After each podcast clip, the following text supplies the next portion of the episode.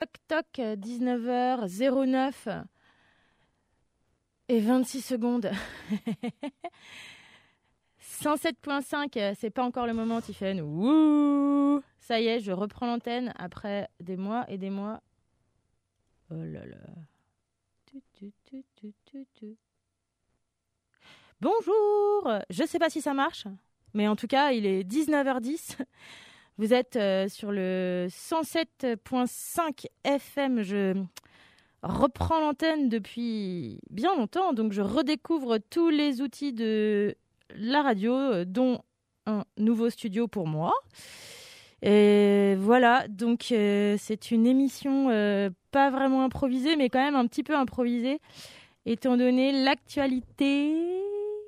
Et je vais déjà essayer de savoir si vous m'entendez. Si mes gains sont bons et tout et tout. bon, alors du coup, euh, dans les studios mobiles directs, euh, voilà une émission complètement...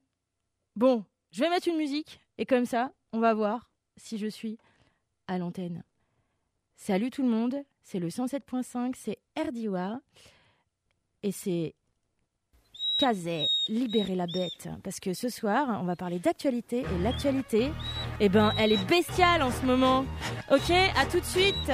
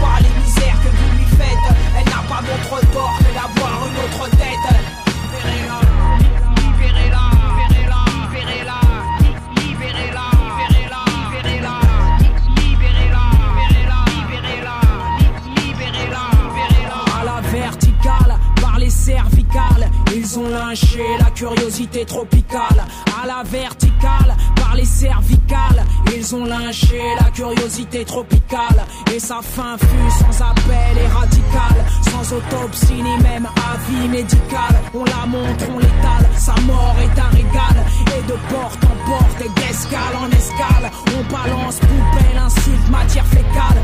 Foule est immense, cruelle et inamicale. La charogne, le chacal finira dans un bocal. Mais au fond, quel est le mobile de cette cabale? Mais au fond, quels sont les motifs de ces coupelles? Mais au fond, pourquoi lui infliger toutes ces séquelles? Mais enfin, dites-moi pourquoi vous avez peur d'elle La bête n'est qu'elle-même et n'a pas la tête du teckel. Libérez la bête, effacez sa tête, essayez d'oublier qu'elle n'a grappillé que les miettes et ne niez même pas les misères que vous Elle n'a pas d'autre tort que d'avoir une autre tête. Libérez la bête, effacez sa tête, essayez d'oublier qu'elle n'a grappillé que les miettes et ne niez même pas les misères que vous lui faites. Elle n'a pas d'autre tort que d'avoir une autre tête.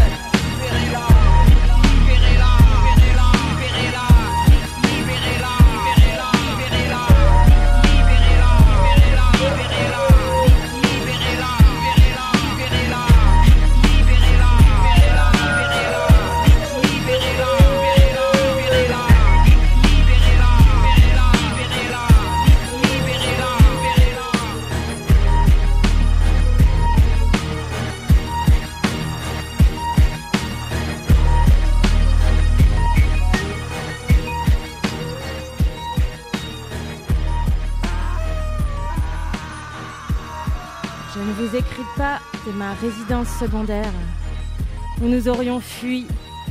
Nous ne cachons pas notre voiture avec une plaque 75. Nous ne vivons pas un conte de fées. Je vous écris de chez moi, résidence que je n'ai pas quittée depuis maintenant une semaine, refusant de sortir entre la peur d'être malade et la colère que je ressens contre l'ensemble du monde. Je voudrais éviter d'exploser dans un rayon de franc-prix.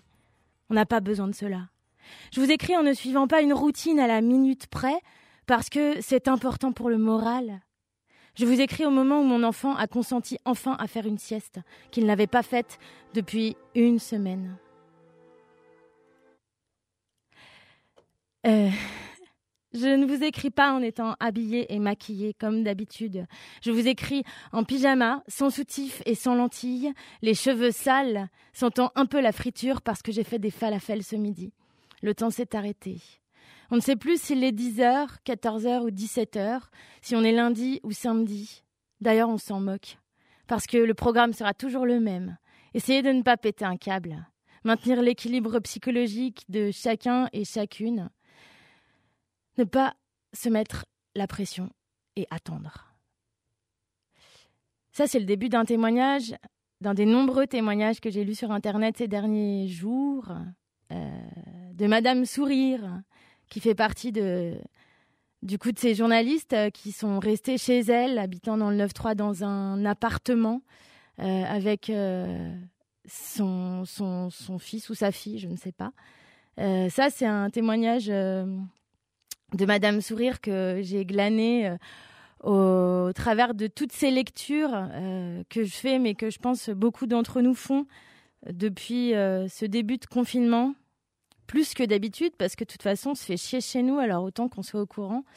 Ça fait euh, dix jours que je trépigne euh, chez moi en me disant comment faire pour prendre la parole, comment faire pour donner la parole, comment faire pour se sentir euh, moins seul et comment faire pour pas péter un câble avec ce qui se passe en ce moment, au-delà de la viralité du coronavirus, la viralité de la colère, la viralité des infos, la viralité de, de, de ce qui se passe autour et sur lequel on a l'impression de ne pas avoir de prise.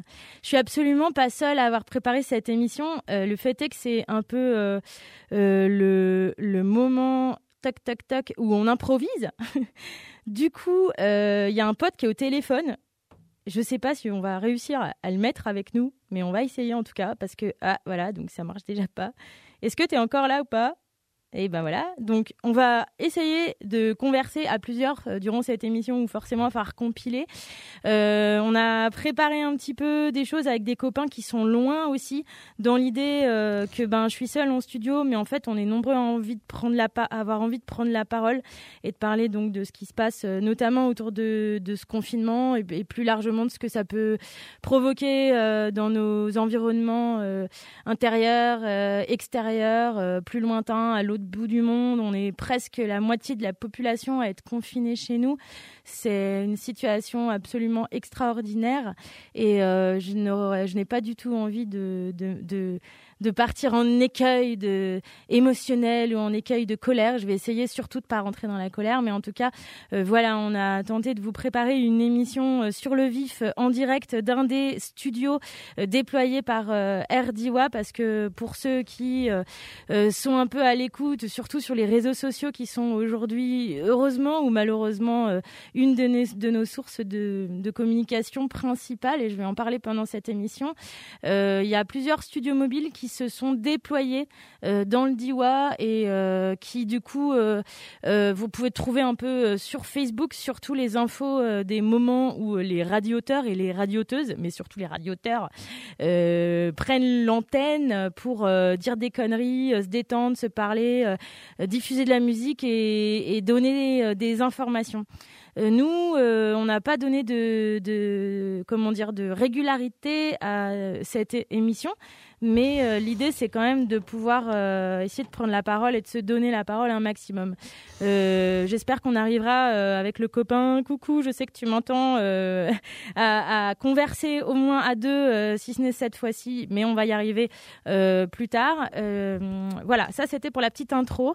en tout cas, pour vous dire que il y a des, des, des, textes qui ont été euh, envoyés par des amis, euh, des témoignages euh, qu'on va pouvoir écouter, qui ont été faits par des amis d'ici et d'ailleurs. il y a une adresse mail du coup que je lance pour si vous aussi vous avez envie qu'un texte soit diffusé ou qu'un un, une musique soit diffusée ou qu'un un témoignage soit diffusé, euh, moi je, je peux euh, actionner des petits boutons euh, pour envoyer des fichiers audio et je peux aussi lire des choses comme ce que ce que je vais faire ce soir. L'adresse email c'est coronanana coronanana coronanana protonmail.com c'est voilà du coup une adresse voilà dédiée spécialement à ça. Pour euh, commencer donc, euh, je voulais hum, donner un peu des infos. D'habitude, euh, quand je faisais les, les émissions avant, on était plusieurs dans le studio déjà. Et puis aussi, il y avait plein d'affiches partout dans les rues. C'était fastoche de trouver des infos. là, ben, les rues commencent à être à être un peu comme comme les feuilles en automne, les arbres en automne qui perdent leurs feuilles. Quoi, il y a des panneaux d'affichage d'Andy où il y a plus d'affiches du tout, où on commence à voir juste les, les ersatz, les, les petits morceaux de d'agrafes, de punaises et tout. Bon, et eh ben, il y a des nouvelles affiches qui ont apparu, qui sont apparues depuis aujourd'hui, et euh, si euh, et du coup, c'est parce qu'il y a en fait pas mal de solidarité qui tente de se mettre euh, en place, qui se met en place en ce moment. dans le Diwa et au-delà, et il y a notamment un réseau d'entraide euh, qui s'est mis en place, euh, qui se met encore en place là sur euh, sur Telegram, Telegram qui est un peu une application un peu comme WhatsApp, qui permet de réunir bah, plein plein plein de gens sur une même plateforme, un peu comme on faisait du chat avant. Et du coup, c'est bien Telegram parce que ça s'installe sur un ordinateur et ça s'installe sur un smartphone et ça s'installe aussi sur un vieux smartphone. Et c'est pas c'est pas une application qui est euh, c'est une application qui est en libre et voilà. Et du coup, c'est cool. Donc il y a un réseau d'entraide qui se monte euh, sur pas mal de sujets. Et là les nouvelles affiches qui apparaissent à 10, c'est un collectif d'entraide citoyenne de volontaires qui se met en place pour trouver des solutions face aux situations d'urgence, euh, notamment pour les personnes qui rencontrent des difficultés pour euh, manger, pour se déplacer, pour aller faire leurs courses, pour dormir, pour promener leurs animaux s'ils n'ont pas envie de sortir. Et ça peut être aussi plein de choses de réalité concrètes qu'on peut plus partager parce qu'on peut plus trop se croiser, ou en tout cas, si on se croise, euh, il y a 1m50 de différence, des fois on a un petit peu peur, on ne sait pas comment, si on a le droit de se parler ou pas, on ne sait pas si on a le droit de se toucher ou pas. Euh, en tout cas, si vous, vous êtes dans cette situation, euh, ou si vous connaissez des gens qui sont dans cette situation, ou si vous faites trop de choses et que vous faites les courses pour tous vos voisins parce que autour de vous il y a plein de gens qui peuvent pas sortir de chez eux, eh ben n'hésitez pas, il y a un numéro d'urgence qui a été mis en place.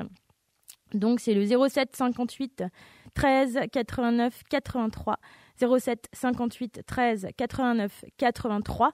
L'idée, c'est de pouvoir répondre au mieux aux questions et de renvoyer vers les structures, euh, de donner de l'info, euh, de faire du relais au CCAS aussi, où le pôle social est un peu euh, le, seul, enfin le seul, en tout cas institutionnellement parlant, à, continuer à, distribuer des colis alimentaires, à continuer à faire de la veille, à proposer des douches pour les personnes qui sont à la rue ou pour les personnes qui habitent en camion, camping-car, tout ça et euh, qui euh, du coup euh, et enfin avec le on, est aussi on bosse enfin le, réseau d'entraide d'Iwa dont je fais partie bosse aussi avec le CCAS pour permettre de libérer un maximum l'information en ces temps où on n'a pas le trop de possibilités pour se voir et se parler.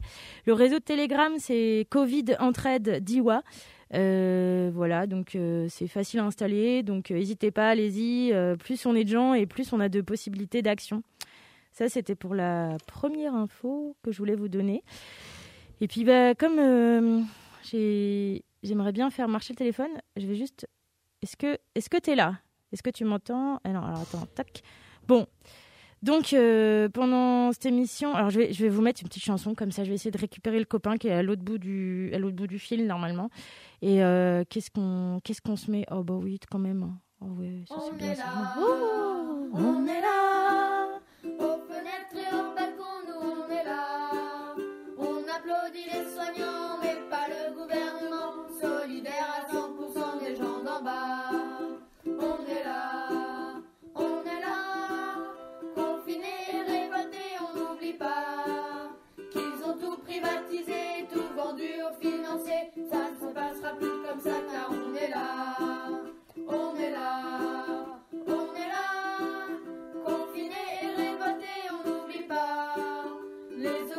Et la santé dégradée. Les moyens pour nous soigner, on les a pas.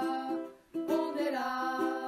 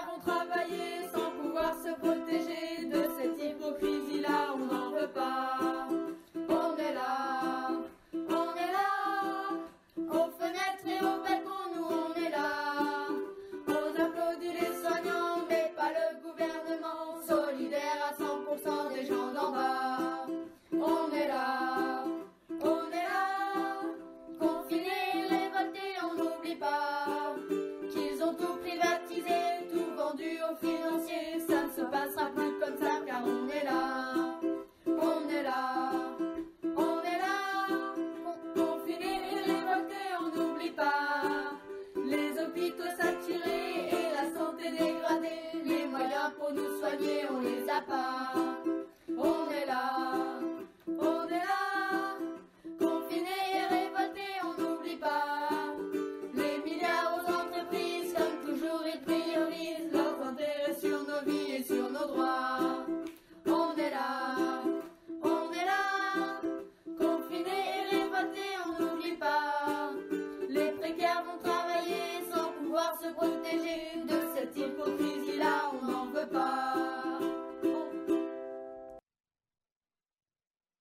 Euh, eh oui, euh, on est là.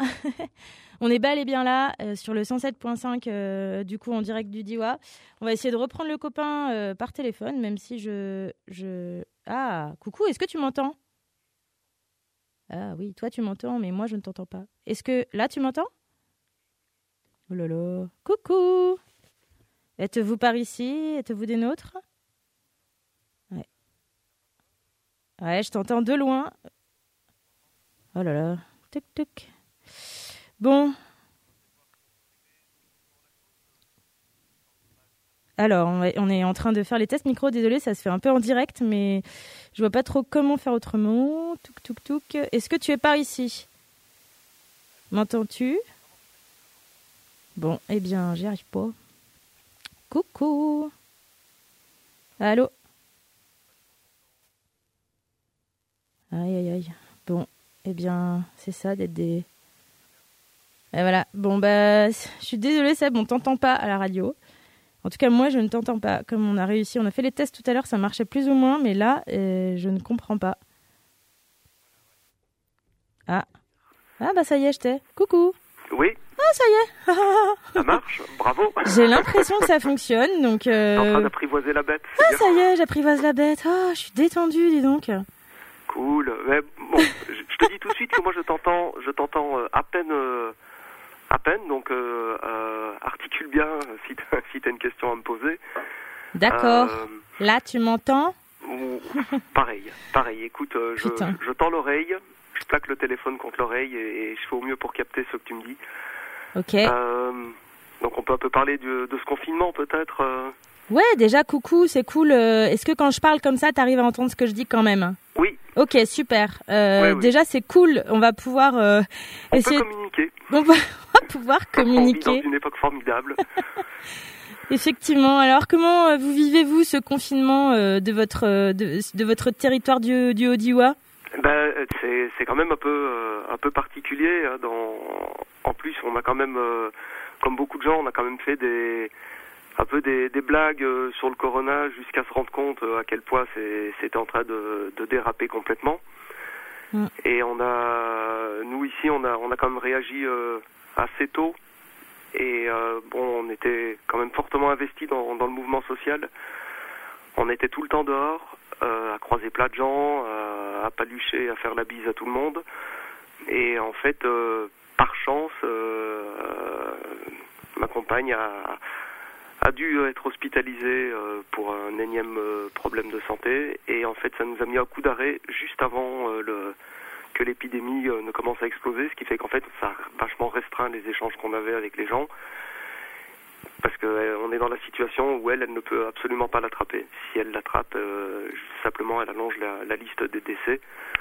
Donc on se montre euh, extrêmement prudent et, euh, et voilà, ce, ce contretemps de santé nous, euh, nous a peut-être euh, sauvé la mise euh, au moment où il est Mhm. arrivé. Euh, depuis, on a quand même franchement arrêté de faire des blagues sur le corona. Ouais, c'est vrai que le macronavirus. euh, Enfin, moi, je me souviens de ce. Voilà, c'est un peu là-dedans qu'on était. Voilà, euh, la, la voilà. manif du 22 février, où c'était assez drôle de voir aussi se libérer un peu tout ça avant qu'on prenne conscience que ça allait devenir un phénomène mondial. Oui. Qu'il allait nous toucher directement, euh, quoi qu'on vive chez nous, quoi qu'on en pense, quoi comment, quoi qu'on se sente, parce que c'est Ouais, assez compliqué. C'est euh, sûr qu'on s'est ici dans dans Haut-Diois, on s'est quand même senti euh, préservé. Mais on a commencé à entendre parler de, de cas. euh, ça, a- commencé sur- autour de Cré, euh, enfin Nyons d'abord dans la Drôme, et puis Cré. Et ça remontait. On a entendu parler de cas sur Die, euh, et puis euh, même sur euh, sur Châtillon. Donc on voyait les, vraiment la, la chose euh, se, se rapprocher. Mm. Euh, et bon, du coup, euh, on n'a pas trop hésité à, à vraiment bien se confiner pour les raisons que j'expliquais tout à l'heure. Et ben du coup, on découvre le, le télémilitantisme. Il y a un avenir qui arrive un peu rapidement parce que moi, je me, ça m'a beaucoup rappelé euh, ce roman de Damasio, La zone du dehors, où euh, il y a une société euh, de contrôle qui est absolument impressionnante. Donc, euh, je pense que, en tout cas, moi, j'imaginais euh, que ça allait arriver un jour, tout ça, euh, de cette manière ou d'une autre, mais hum, pas Ouais, si tôt, enfin, quoi. disons que moi, ça faisait un moment que que je m'étais bien penché quand même sur la sur les sur la collapso, sur les, les effondrements. Mhm. Et en fait, la, la crise sanitaire, c'était une des, une des possibilités, mais c'est celle qu'on, qu'en tout cas personnellement, j'envisageais, pas euh, au premier plan. Et en fait, c'est peut-être elle euh, qui, qui est en train de d'un peu tout foutre par terre, parce qu'il faut bien dire que là, on ne sait pas très bien. euh, là, on sait qu'on est dedans, mais on ne sait absolument pas euh, comment on va en sortir, ni quand. Mm. Donc on- là, on prend, on prend notre mal en patience. On essaye effectivement de monter des, des réseaux de solidarité, de pouvoir profiter d'un moment où, euh, on croise euh, quelqu'un en promenade des chiens euh, pour échanger vite fait trois mots à quelques mètres de distance. et ça fait du bien. Et puis évidemment de, passer beaucoup de temps sur les sur les réseaux sociaux et sur les sites d'information alternatifs. bah, ça commence avec Bastamag, Reporter, lundi matin. Donc il y a toute une série de sites sur lesquels je vais tous les jours Mhm. pour essayer d'un peu mieux saisir la, la problématique. Et en fait, à propos des petites blagues euh, qu'on faisait, euh, si quelque part euh, c'est pas très grave que que la majorité des gens n'aient pas compris tout de suite ce qui arrivait, c'est quand même le niveau d'imprévoyance euh, euh, des, des gouvernants, Du il est juste euh, phénoménal. Quoi. Ouais. Là, on s'est rendu compte qu'on était prêt à rien du tout, qu'il y avait n'y avait pas de masque, qu'il n'y avait pas de, de, de test, que ça on le savait, que les, évidemment l'hôpital est massacré et supporte difficilement la, la charge des patients. Mm. Euh, ils ont été obligés de boucler euh, quantité de services pour, euh, pour pouvoir accueillir les, les personnes malades en réa. Ce qui fait qu'en fait, là, à l'heure actuelle, il y a des gens qui devaient se faire opérer ou suivre des traitements lourds. Et, Et tout ça c'est postposé ou ça se fait dans des conditions euh, complètement improvisées, folkloriques. Et, euh, et je pense qu'il y a vraiment, en plus, en plus de la mortalité, de la létalité du virus, on risque de se retrouver avec des, des dommages collatéraux euh, au sein des, enfin, autour du monde hospitalier, autour Oui. du système de la santé, euh, parce que le, l'ampleur des soins euh, qui étaient normalement accordés à, à la population qui en avait besoin a, a diminué. Et ça, c'est vraiment, c'est vraiment problématique. Plus évidemment, euh, le, le ralentissement économique euh, qui fait que, bon, on sait bien que le chômage de longue durée en France, c'est 14 000 morts par an Ouais. ce qui est un chiffre complètement euh, colossal en, en perte d'espérance de vie ou en suicide. Euh, tu, vois, tu vois, avec l'épidémie, on est encore très loin de ce chiffre, heureusement. Mais euh, si les conditions sociales se dégradent, euh, ce chiffre va, lui aussi, ça va être un bilan qui va, qui va s'alourdir aussi. Ouais. Et D'ailleurs, euh, on voulait un peu parler de chiffres là. Je suis en train de chercher mon document euh, Ah, que j'avais préparé. je Tu m'entends pas je- Allô, allô Parce que là, j'ai pas compris ta question. je, je disais, on voulait parler de chiffres aussi ce soir. et Je, je suis en train de chercher le document que j'avais fait pour ça, mais je ne le trouve plus. Du coup, euh, toi, tu as un peu des, des chiffres à nous donner là, euh, tout de suite maintenant de tête, ou on attend un petit peu J'essaye de retrouver mon document? Des titres de documents, Des chiffres, des chiffres, je n'entends pas des. des chiffres. Des chiffres 1, 2, 3, 4, 8, Ah 12. oui, des, enfin, les, les chiffres. euh, ouais, alors. Bah, disons, on est pour le moment euh, en France, on est toujours sur une sur une courbe exponentielle. Euh, pour ceux qui ne suivent pas les informations de, de près, hier il y a quand même eu ah voilà, dans la journée d'hier 635 morts à peu près. Mm, mm, mm. L'Italie c'est juste une, une catastrophe. À un moment, les, les scientifiques espéraient qu'ils aient atteint un plateau d'épidémie, mais en fait c'est pas le cas. C'est complètement reparti à la hausse euh, hier en, en termes de décès en tout cas. Je parle pas des contaminations. Oui, il repousse d'ailleurs la Et- fin du Et alors on a, confinement. on a l'Espagne, euh, où alors là c'est complètement, euh, c'est complètement hallucinant parce que la région d'Italie qui a été touchée, c'est globalement une région euh, riche. Mm. C'est une des régions les plus riches d'Europe, hein, la Lombardie, euh, Mm.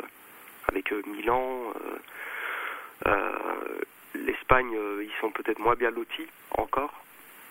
Et là on a des, euh, des, chiffres de, contamination et de décès qui sont, qui sont complètement euh, affolants. C'est probablement le pays euh, où c'est le, le plus grave pour le moment. Quoi. En tout cas, ça, ils sont en train de largement rattraper l'Italie, euh, malheureusement pour eux. Et oui. Et ben ouais, bah là j'ai les chiffres sous les yeux, mais je sais pas si c'est vraiment ça, ça fait. C'est vrai que ça fait peur et à la fois euh, comment on fait euh, dans cette psychose là pour euh, pas se laisser complètement rattraper, euh, vu qu'on sait pas ce qui nous attend et qu'à la fois pour l'instant, moi j'ai quand même beaucoup euh, vu de chiffres qui étaient pas comment dire. Euh, que dire qu'il y a des grippes qui ont qui ont plus tué que ça ou qu'on est à, à peu près enfin pas des grippes mais euh, enfin on sait on sait pas dans quelle mesure euh, vraiment euh, jusqu'où ça peut aller quoi en tout cas je sais que moi euh, je suis pas du tout dans une psychose Non, euh, ça, euh, on, on a, c'est ce que je, disais tout à l'heure, on ne sait pas du tout quand, quand on va en, en sortir, euh, ni dans quel état, parce que j'ai, j'avais sous les yeux tout à l'heure, et je peux le retrouver facilement, le, ça y est, je l'ai, euh, les, les dispositions euh, euh, que le gouvernement a prises, euh, qui s'appelle euh, projet de loi d'urgence pour faire face à l'épidémie de Covid-19. Mhm. Euh, il y a des choses complètement affolantes là-dedans, Mhm.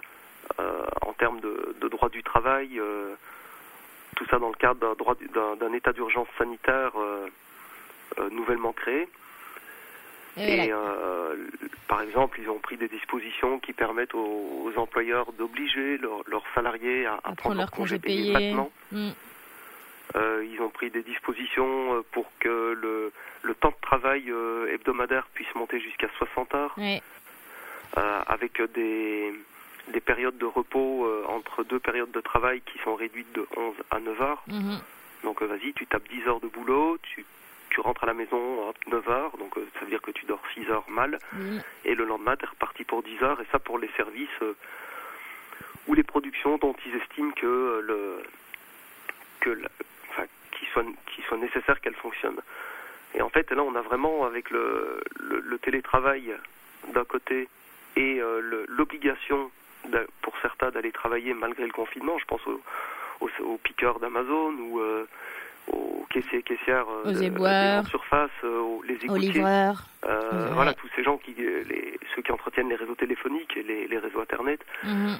qui doivent continuer à, à aller travailler euh, sans, pour beaucoup, euh, sans avoir la possibilité d'exercer leur, euh, leur droit de retrait. Mhm. Et, euh, et les gens qui, voilà, je, les- je les compare à ceux qui ont eu l'occasion de faire du télétravail, donc en général, très souvent les, les cadres.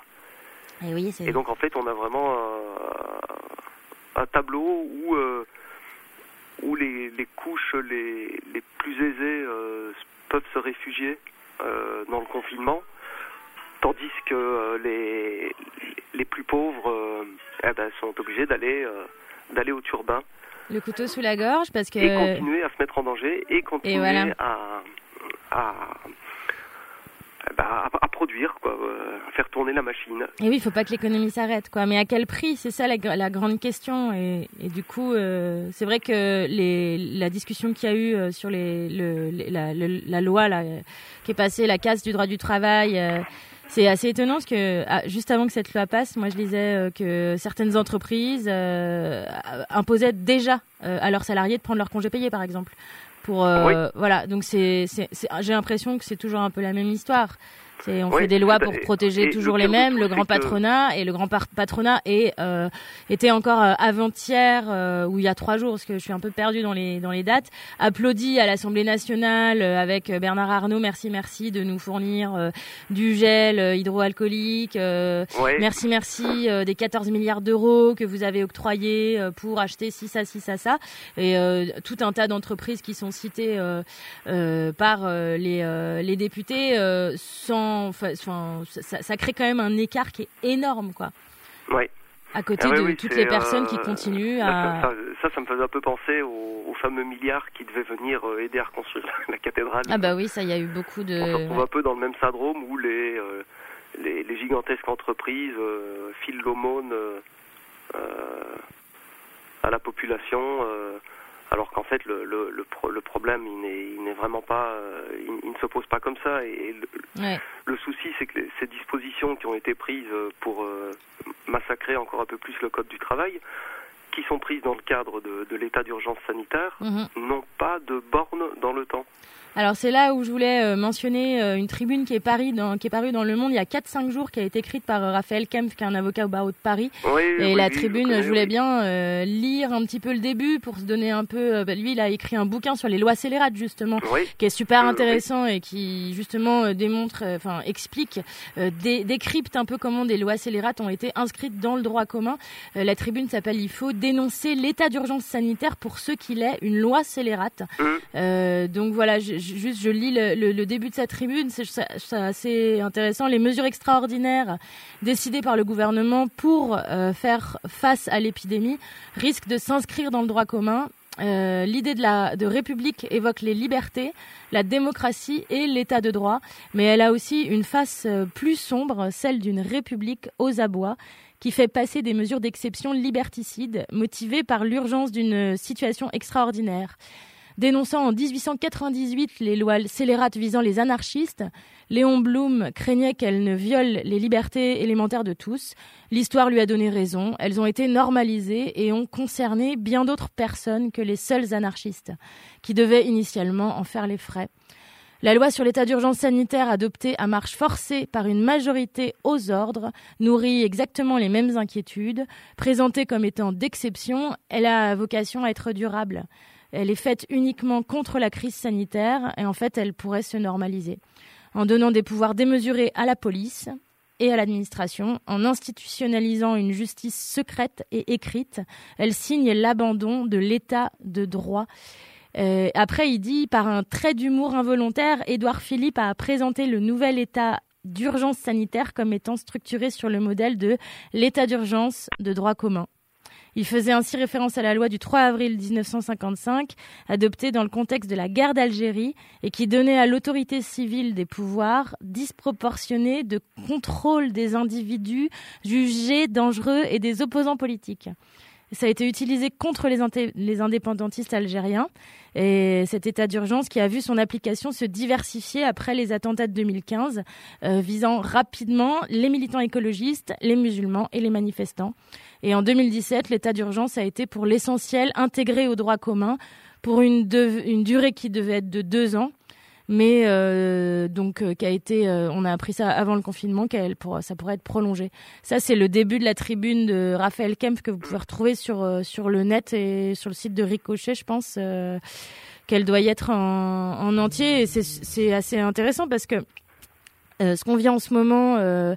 De se faire contrôler à, à, tout va pour des motifs euh, bon, euh, d'accord, on fait attention, d'accord, il y a le virus, d'accord, il y a la pandémie, d'accord, il y a des personnes fragiles, euh, d'accord, il y a, y, a, y a toute cette espèce de, de, de machine qui va pas falloir se laisser casser la gueule, mais à quel prix et à quel prix par rapport à nos libertés, quoi?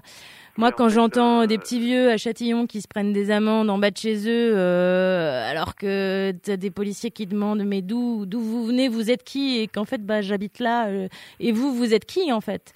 Euh, à quel prix euh, le PSIG se trimballe dans les rues de Die euh, entre 21h et 6h du matin pour contrôler les gens qui... l'exemple des couvre-feux, c'est pas mal. Mm. c'est Le couvre-feu, c'est une mesure mais complètement aberrante. C'est-à-dire que tu es dans un... On définit un, état de confinement. Mm. Et là-dessus, on vient rajouter du couvre-feu. c'est enfin, vraiment rajouter le, le sécuritaire à des mesures sanitaires euh, hyper radicales. Et en fait, l'énorme risque, euh, parce qu'en fait, en, voyant un peu le, le système partir en, en cacahuète, euh, à un moment, on a pu espérer, eh ben tiens, c'est l'occasion de changer de paradigme. Hein, c'est même, mm. c'est même, ça se disait même au plus haut niveau avec Macron, il faut changer d'époque, machin. mais en fait, leur, leur, virage, ils ont un virage en tête, mais c'est pas du tout le même que le nôtre leur virage, c'est d'accentuer euh, le, le, ce qu'on peut appeler le, technofascisme, euh, mm. puisqu'en fait on parle de plus en plus maintenant des géolocalisations des, des contaminés par téléphone, euh, comme ça s'est fait en, en, Corée, Chine, ouais. Ou à Singapour, encore pire.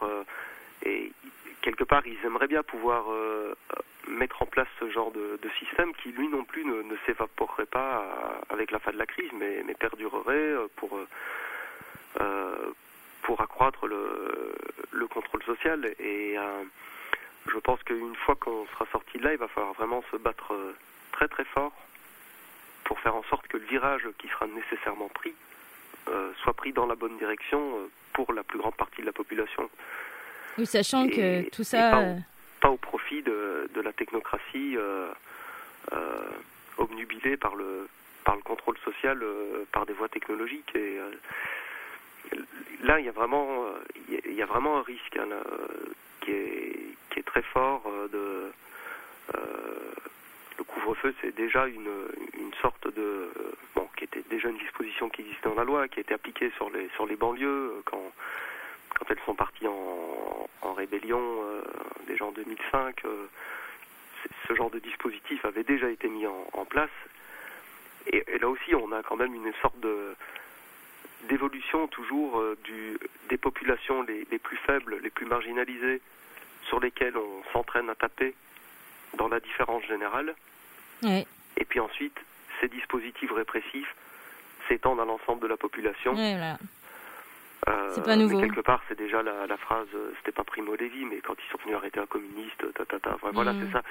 Et les, je ne me rappelle plus le nom de, de l'auteur de cette phrase. euh, Quand ils sont venus arrêter un communiste, je n'ai rien dit. Quand ils sont venus Ah arrêter, C'est pas. Non. peut-être mais- Primo Levi, mais je me rappelle pas. Ouais. Et euh, en fait, c'est ça, c'est qu'au moment où les gens sont touchés, en fait, c'est trop tard. C'est trop tard pour réagir, quoi, à moins d'arriver à se coordonner euh, massivement.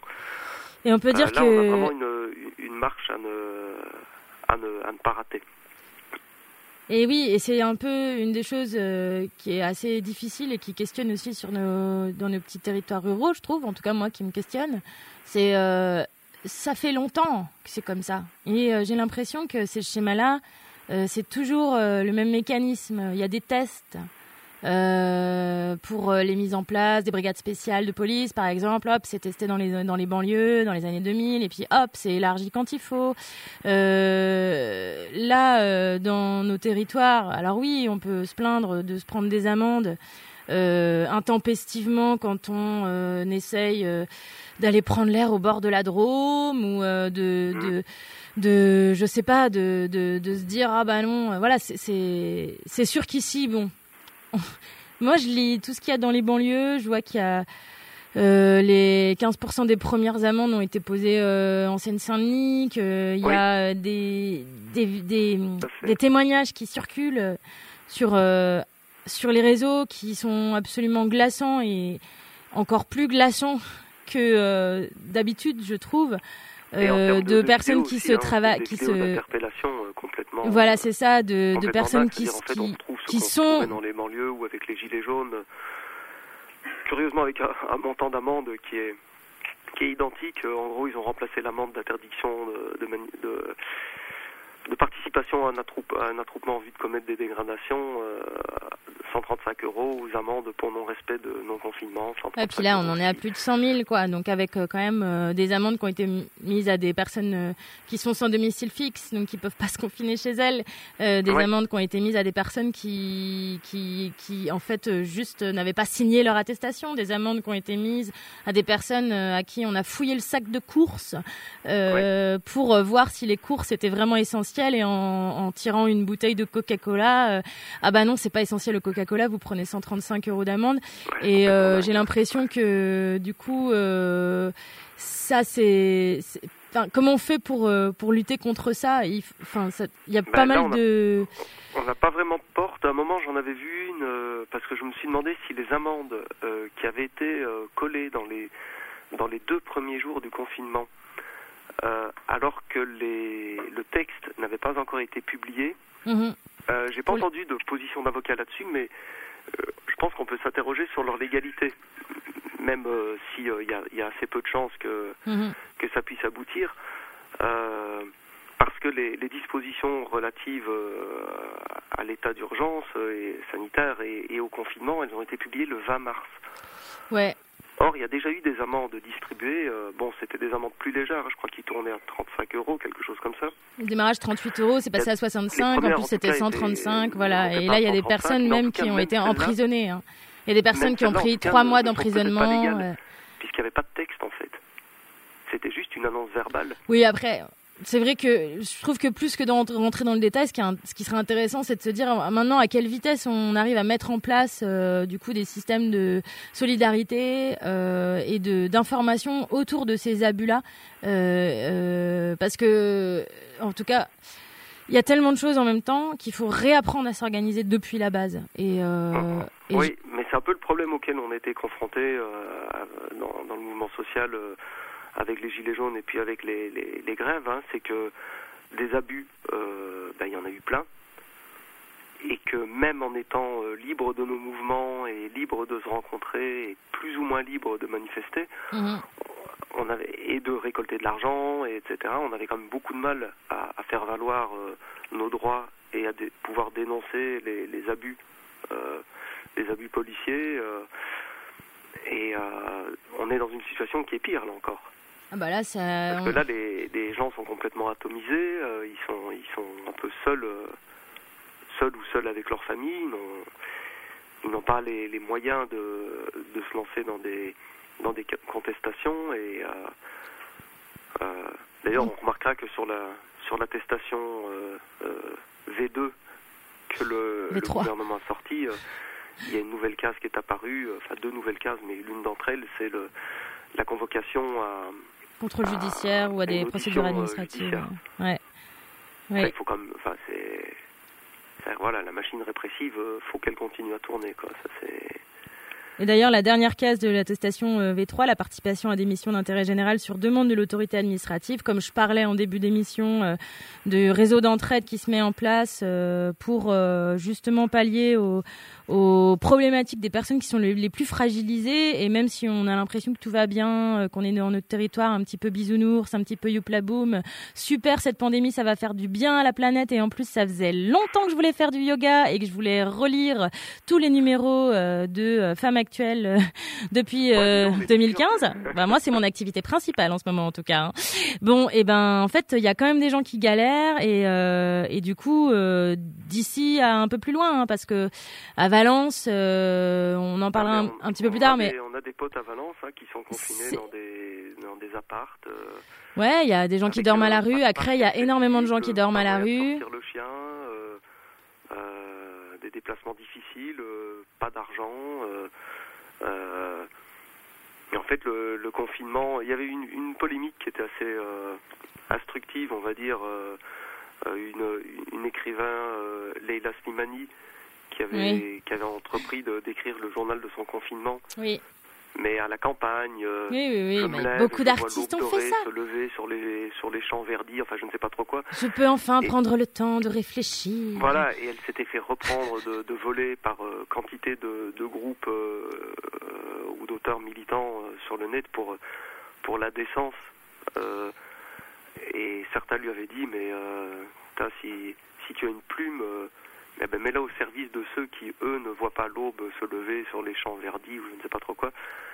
Et utilise ta plume et ton talent à décrire pour parler du, du confinement de ceux qui sont euh, dans des appartes de 35 mètres carrés à 4 euh, au huitième étage euh, dans une ville de 45 000 habitants quoi. Et ça aura une autre gueule que euh, qu'une poésie bucolique d'une d'une confinée privilégiée quoi Mais nous aussi, on peut faire pareil aussi, parce que on peut mettre beaucoup de poésie dans ce confinement. Mais euh, moi, j'avoue qu'un un des trucs qui m'a beaucoup euh, pris de temps euh, les, les sept premiers jours du confinement, c'était qu'est-ce que je fous avec ma putain de colère Et j'arrivais pas à sortir de chez moi parce que je me disais ah ouais. Mais en fait, moi, j'ai une terrasse, moi, j'ai de l'espace, moi, je m'entends bien avec mes colocs, on a de la place. Youpi, trop bien. Et en plus, j'ai un super téléphone, je peux appeler mes potes. Tiens, j'appelle ma mère tous les deux jours, génial. Mais les autres, là, ça m'a mis en colère et tellement en colère que je, je- crois que je, les, les, les 72 premières heures, je suis pas sortie. Pas parce que j'avais peur du virus, euh, pas Ouais, parce que j'avais peur des flics, mais parce que je me disais, oh là là, en fait, euh, là, c'est c'est trop rapide pour moi et il y a tellement de choses sur lesquelles j'ai l'impression de plus avoir prise que, que, que j'ai besoin de subir le confinement euh, que les autres euh, subissent pour Ouais. euh, comprendre aussi. Puis... Ouais, moi j'ai passé deux trois premiers jours euh, vraiment euh, pas bien euh, euh, à tourner en rond euh, parce qu'en fait en plus je suis très très souvent dehors et, et de, de n'avoir pas grand chose à faire. Et, et puis il y a eu derrière ces deux trois premiers jours trois quatre jours mais vraiment de, de colère aussi euh, surtout en, en devant entre guillemets subir parce qu'il suffisait d'état de la télé et de couper le truc mais on, on a quand même pas mal regardé les, les chaînes d'infos et les interventions de d'Edouard Philippe, de Macron. Ah bah les bonnes barres de Et en rire. fait, hein. j'avais juste envie, mais si je les avais eu sous la main, mais juste, je les ai tripés. Ah bah moi je me suis mise à rire. Hein. Et, et en fait, euh, Fabriquer un Euh, hôpital militaire colère, de campagne qui ne moment, marche elle pas. s'évacue et on arrive à essayer de la transformer en, en autre chose, en, Mm. eh ben, euh, petit à petit en reprenant contact avec les potes qui sont là, en essayant de faire quelque chose, de d'écrire des textes et, et puis de, enfin en ce qui me concerne, d'essayer de se renseigner, d'essayer de comprendre les les tenants et aboutissants du truc pour euh, eh ben, pour euh, pour essayer de, mieux euh, mieux le maîtriser, mieux mieux comprendre ce qui se passe en, essayant de relier les informations entre elles. Il a fallu quelques jours et là où je pense que j'ai plus ou moins compris ce qui est en train de se passer et en fait c'est c'est vraiment pas Jojo quoi. hein. C'est les quelques espoirs, euh, oui, euh, la nature revient, machin truc, euh, mais mais que chi. Enfin, franchement, si on si on n'est pas massivement dans la rue à la sortie de ce truc là, mais je vous dis pas la carotte qu'on va se faire mettre. hein. Et là, il va falloir il va falloir sortir et y aller quoi, parce que parce qu'eux, ils n'ont pas l'intention de lâcher en fait. Ah bah on y est là. hein. Là, Macron, il a encore deux ans à faire. euh, il va les faire comme ça. Hein, y a pas, Et il va être réélu, hein. petit petit chouchou, là, si on fait rien? Parce qu'il y a des gens qui seront pas contents si l'économie, elle se casse la figure.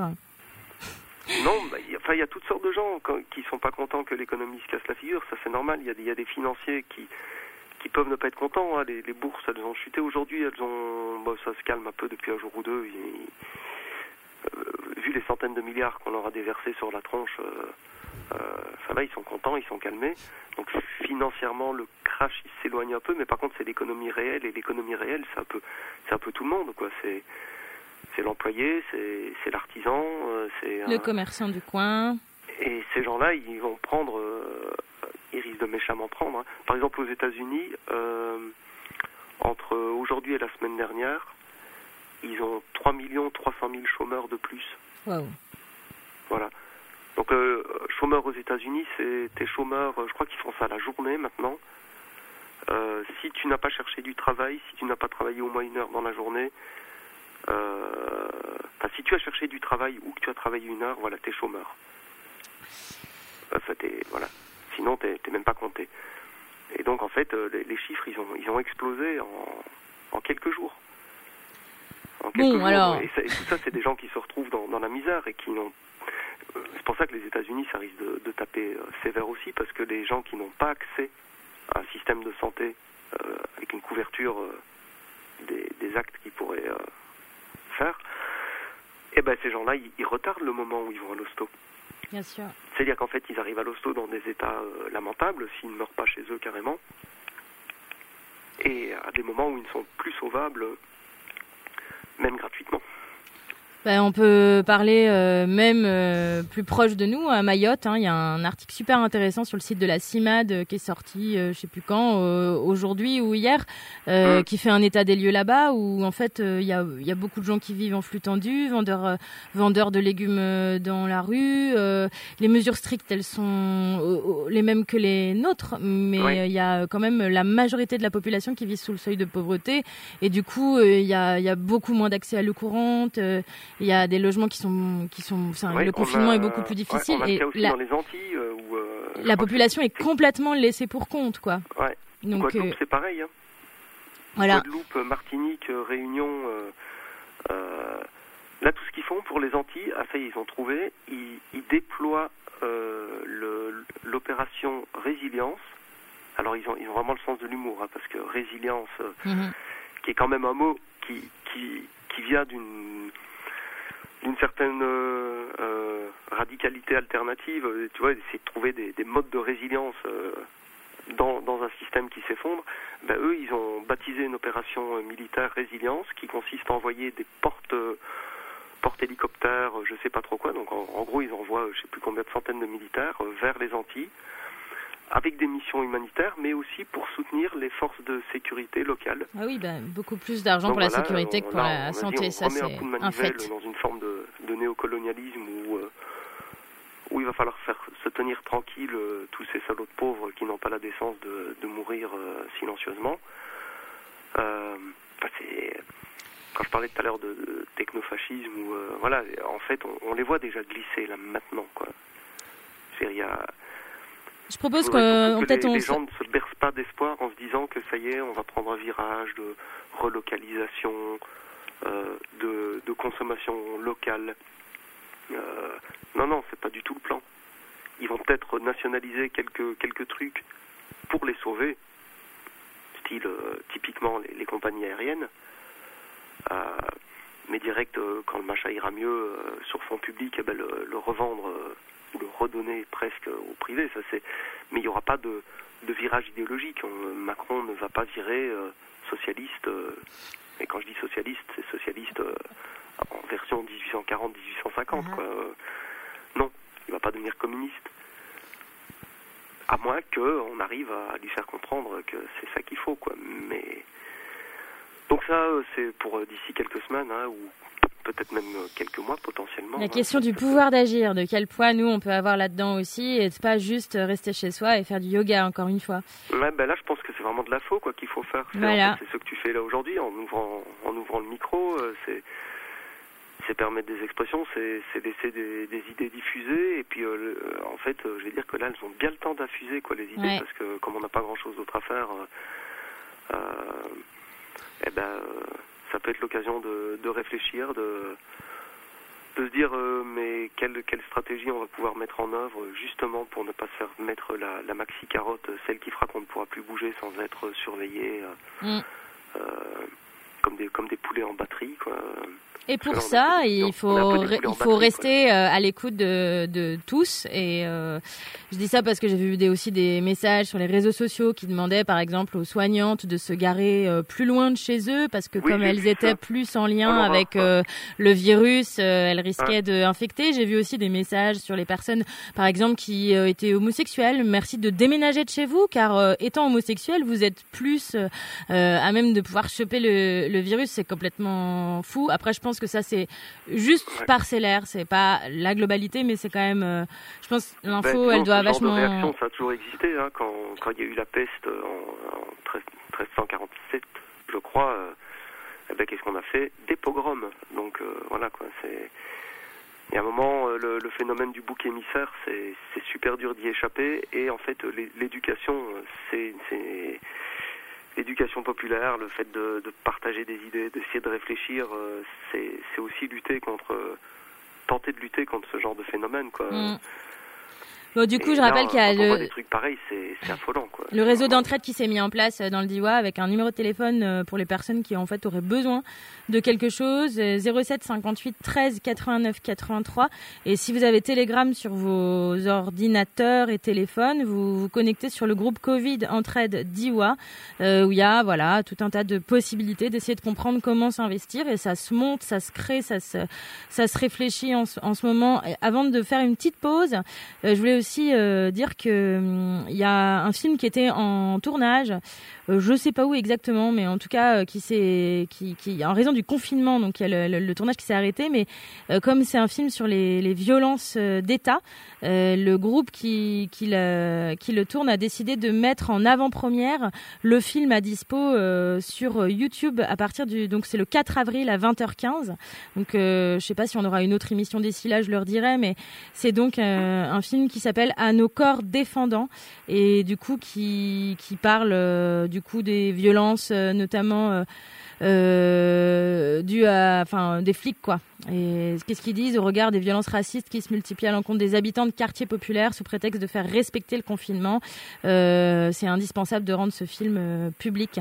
On va faire une petite pause euh, avant de reprendre sur ces sujets très intéressants. un dernier mot avant de te laisser? Eh ben, on a le temps. hein. de violence, Oui. quelque chose qui est vraiment terrible, c'est que le, visiblement le confinement conduit à une explosion des violences familiales. Oui. Et les, les enfants battus, les femmes battues euh, euh, se retrouvent dans des situations mais vraiment, euh, mais vraiment terribles. Et voilà, si, si les gens peuvent être aussi attentifs à ça autour d'eux, C'est le moment d'être encore plus à l'écoute. voilà, d'être encore plus à l'écoute de, de, de ces publics, euh, enfin publics, c'est vraiment un mauvais mot, de, ces, de ces gens qui sont vraiment dans des situations euh, catastrophiques et qui se retrouvent enfermés avec, euh, avec le croque-mitaine sans avoir la possibilité de, de sortir et sans, sans plus pouvoir bénéficier d'une d'une forme de, de regard social, euh, puisque là vraiment les, les murs sont, sont fermés, les, les volets sont bâclés. euh, Mm. et vraiment, pour eux, ça doit vraiment être terrible. Quoi. Oui. Allez, on fait une petite pause euh, pour se dégourdir, les esgourdes. 107.5, euh, vous êtes euh, du coup euh, à l'écoute de RDIWA en direct depuis un des studios ici et ailleurs. Allez, un petit truc qui m'a fait rire, découvert sur le net. Ça marche? Ça marche? Ça marche pas? Mesdames et messieurs, en ces temps en ces heures de disette, Nous, les enfants, décidons de reprendre le pouvoir désormais et jusqu'à nouvel ordre. Nous déclarons que les siestes sont abolies, que le petit-déj constitué de bonbons et de chips, que le déj sera constitué de chips, de bonbons, de caramba et de dîner de frites pour bien grandir. Nous avons décidé que nos journées seront occupées euh, uniquement pour trois activités. Les dessins animés, les rigolades, la trottinette et le ballon d'intérieur. Pour les parents, interdiction de se discuter, de lever la voix ou de se reposer. Le télétravail est totalement interdit. Le message est clair. Attention, il y aura des sanctions. Attention, si ces mesures ne sont pas respectées, nous nous rendrons tous ensemble, main dans la main, à la queue leu en ribambelle, la goutonnée et en chantant dans toutes les maisons de retraite et EHPAD de France pour faire des bisous aux papis et aux mamies. Nous serons prévenus durant cette épreuve. Nous souhaitons beaucoup de courage, de bien vous aimer et de ne pas vous fâcher. Vive la France À bientôt, mes chers compatriotes.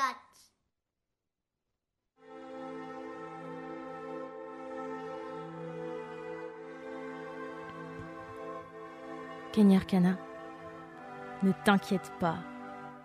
Merci les petits chouchous de nous donner tant d'amour. Et j'espère que ça va bien dans vos têtes, les enfants. À ne t'inquiète pas, tout se dérègle. Les eaux montent et l'air se réchauffe. Chaque jour, des espèces disparaissent. Mais bon, demain sort le dernier smartphone, alors ne t'inquiète pas. Ne t'inquiète pas. Non, ne t'inquiète pas. Ne t'inquiète pas. Non, ne t'inquiète pas, on gère les choses. Tu peux continuer à dormir du sang et des larmes sur la terre des hommes. Faut bien vendre des missiles et de la torpille. Oui, ça fait un bail que la paix est morte. On manie les mots et les projets sordides. Nous sommes à la fois les pyromanes, les pompiers. Et on te vendra la porte de sortie. Oui, mais ne t'inquiète pas. Si les armes se propagent à toute vitesse, si la drogue assassine, c'est bon pour le business. Le gain, ça se mesure et pas la tristesse. Alors laisse et ne t'inquiète pas. Lundi sort la nouvelle série 7, tu vois, ne t'inquiète pas. Et si tu as peur, il y a le 17, alors ne t'inquiète pas. Si la détresse enflamme la terre, jusqu'à voir des jeunes commettre l'impardonnable, des familles innocentes sous les feux de la guerre, et non ton village ne sera même pas nommable. Des séreux en calage qui se cachent derrière Dieu contre la foi de l'autre, des forces impérialistes qui bombardent des enfants, des vieux au nom des droits de l'homme, mais ne t'inquiète pas. Laisse-nous te bercer à voix basse, laisse-nous te raconter des histoires, laisse-nous réfléchir à ta place pendant que tu te divertiras. Laisse-nous faire à huis clos la tendance qui concerne ta planète, t'inquiète pas. Demain sort le dernier smartphone et tu pourras dormir à Ne t'inquiète pas, si le ciel devient rouge. Si les cœurs deviennent braise, si pour des guerres d'ego le sang et si aucune parole ne se pèse, si partout sur le globe l'injustice béante fait croître l'esprit de vengeance, l'amour et la lumière de l'âme, mais qui a conscience de ce que le manque d'amour engendre, mais ne t'inquiète pas. Le business est bon, on compte le monde en dix chiffres, jouer à la guerre, c'est bon pour les comptes. Et en temps de crise, les riches s'enrichissent, peu importe les cris de détresse qu'on tous, à coups de matraque, à coups de machette, des femmes, des enfants, des dictats, des paramilitaires, des organes, ici-bas tout s'achète, mais ne t'inquiète pas. Si l'âme du monde crie de douleur, le monde changera quand 51% de l'humanité incarnera l'amour de tout cœur. Pas un hasard, si homme de pouvoir incite implicitement à la haine de l'autre, plus le mensonge est gros, plus il passe. Et qu'est-ce qu'on n'inventerait pas pour dissimuler ça? Soit tout tourment La culture de la violence se propage, elle fait des dégâts de cause à effet. À quoi s'attend-on quand les armées, le sang inspire l'art d'un peuple en général? Si tout ce qui est vénéré est tout sauf vénérable, ce que ça peut générer dans un monde exécrable, frustré, excédé, facile de perdre l'éclat, de péter des câbles et d'un jour de rejoindre des cœurs de glace. Te demande pas pourquoi on réfléchit pour toi. Consomme sans voir qu'on fonce vers un trou noir. L'âme du monde crie de douleur, personne ne veut voir. Baisser la tête et un jour sans mordre Ne t'inquiète pas si la plaie a le visage de l'indifférence, si on crée des barreaux juste en légiférant, aucune humanité jusqu'à l'indigestion, divertir rime avec diversion. La haine engendre la haine, le sang engendre le sang. Sécurité musclée pour instaurer la paix, difficile d'en comprendre le sens, mais ne t'inquiète pas. Si des monstres de verre s'érigent vers le ciel comme pour surveiller nos vies, nous cachent en plein jour l'horizon et le soleil et nous lèvent les étoiles de nos nuits. Somnambules rigides, on se renferme sur nous-mêmes, on se bloque paradis des momies. Handicapés, émotionnels, on se brûle dans la colère, on se brûle dans l'euphorie. Laisse-nous te bercer à voix basse, laisse-nous te raconter des histoires, laisse-nous réfléchir à ta place pendant que tu te divertiras. Laisse-nous faire à huis clos la tendance qui concerne ta planète. T'inquiète pas, demain sort le dernier smartphone et tu pourras dormir avec.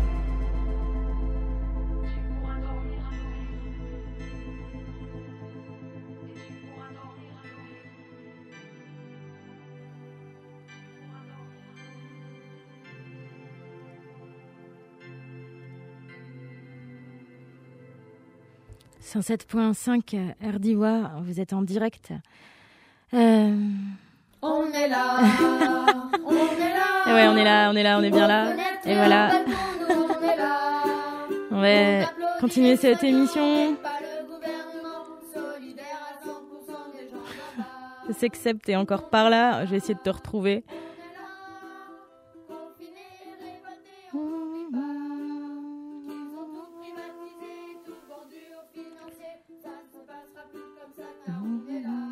5 médecins morts en trois jours. Mais combien d'infirmiers, d'aides-soignants, de membres des services à la personne? Avant de tomber à mon tour, je voulais, tant qu'il est encore temps, vous rappeler, mesdames et messieurs, les hableurs des 20 heures radio-télévisées, qu'en temps de guerre comme en temps de paix, on ne se moque pas des soldats, on ne se moque pas des morts.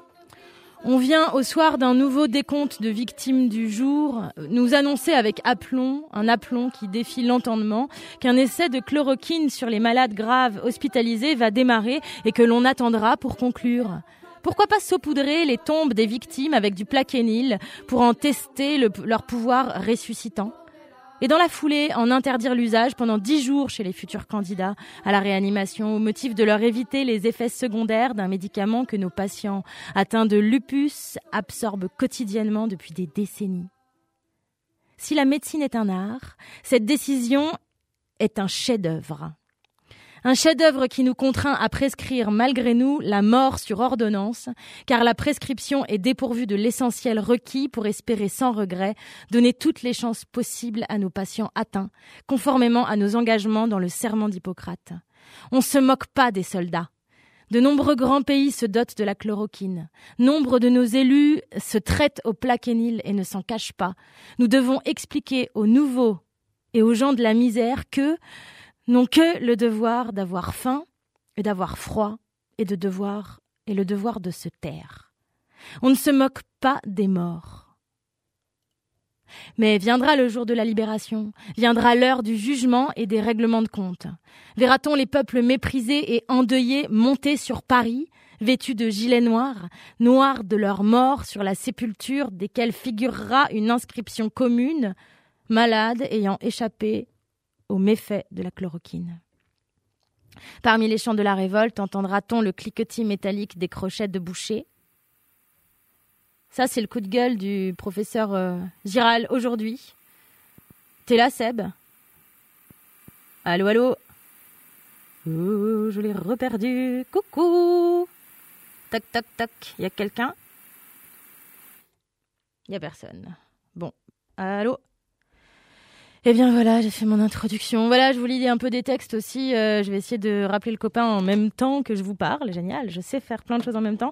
Euh, du coup, je vous lis un peu des textes en même temps euh, parce que bah, forcément, comme plein de gens, je glane sur Internet et je trouvais bien que pour cette première émission un peu de confinement, on puisse s'échanger nos, recherches et nos trouvailles. On voulait parler des sciences. Alors, allô, t'es là? Allô?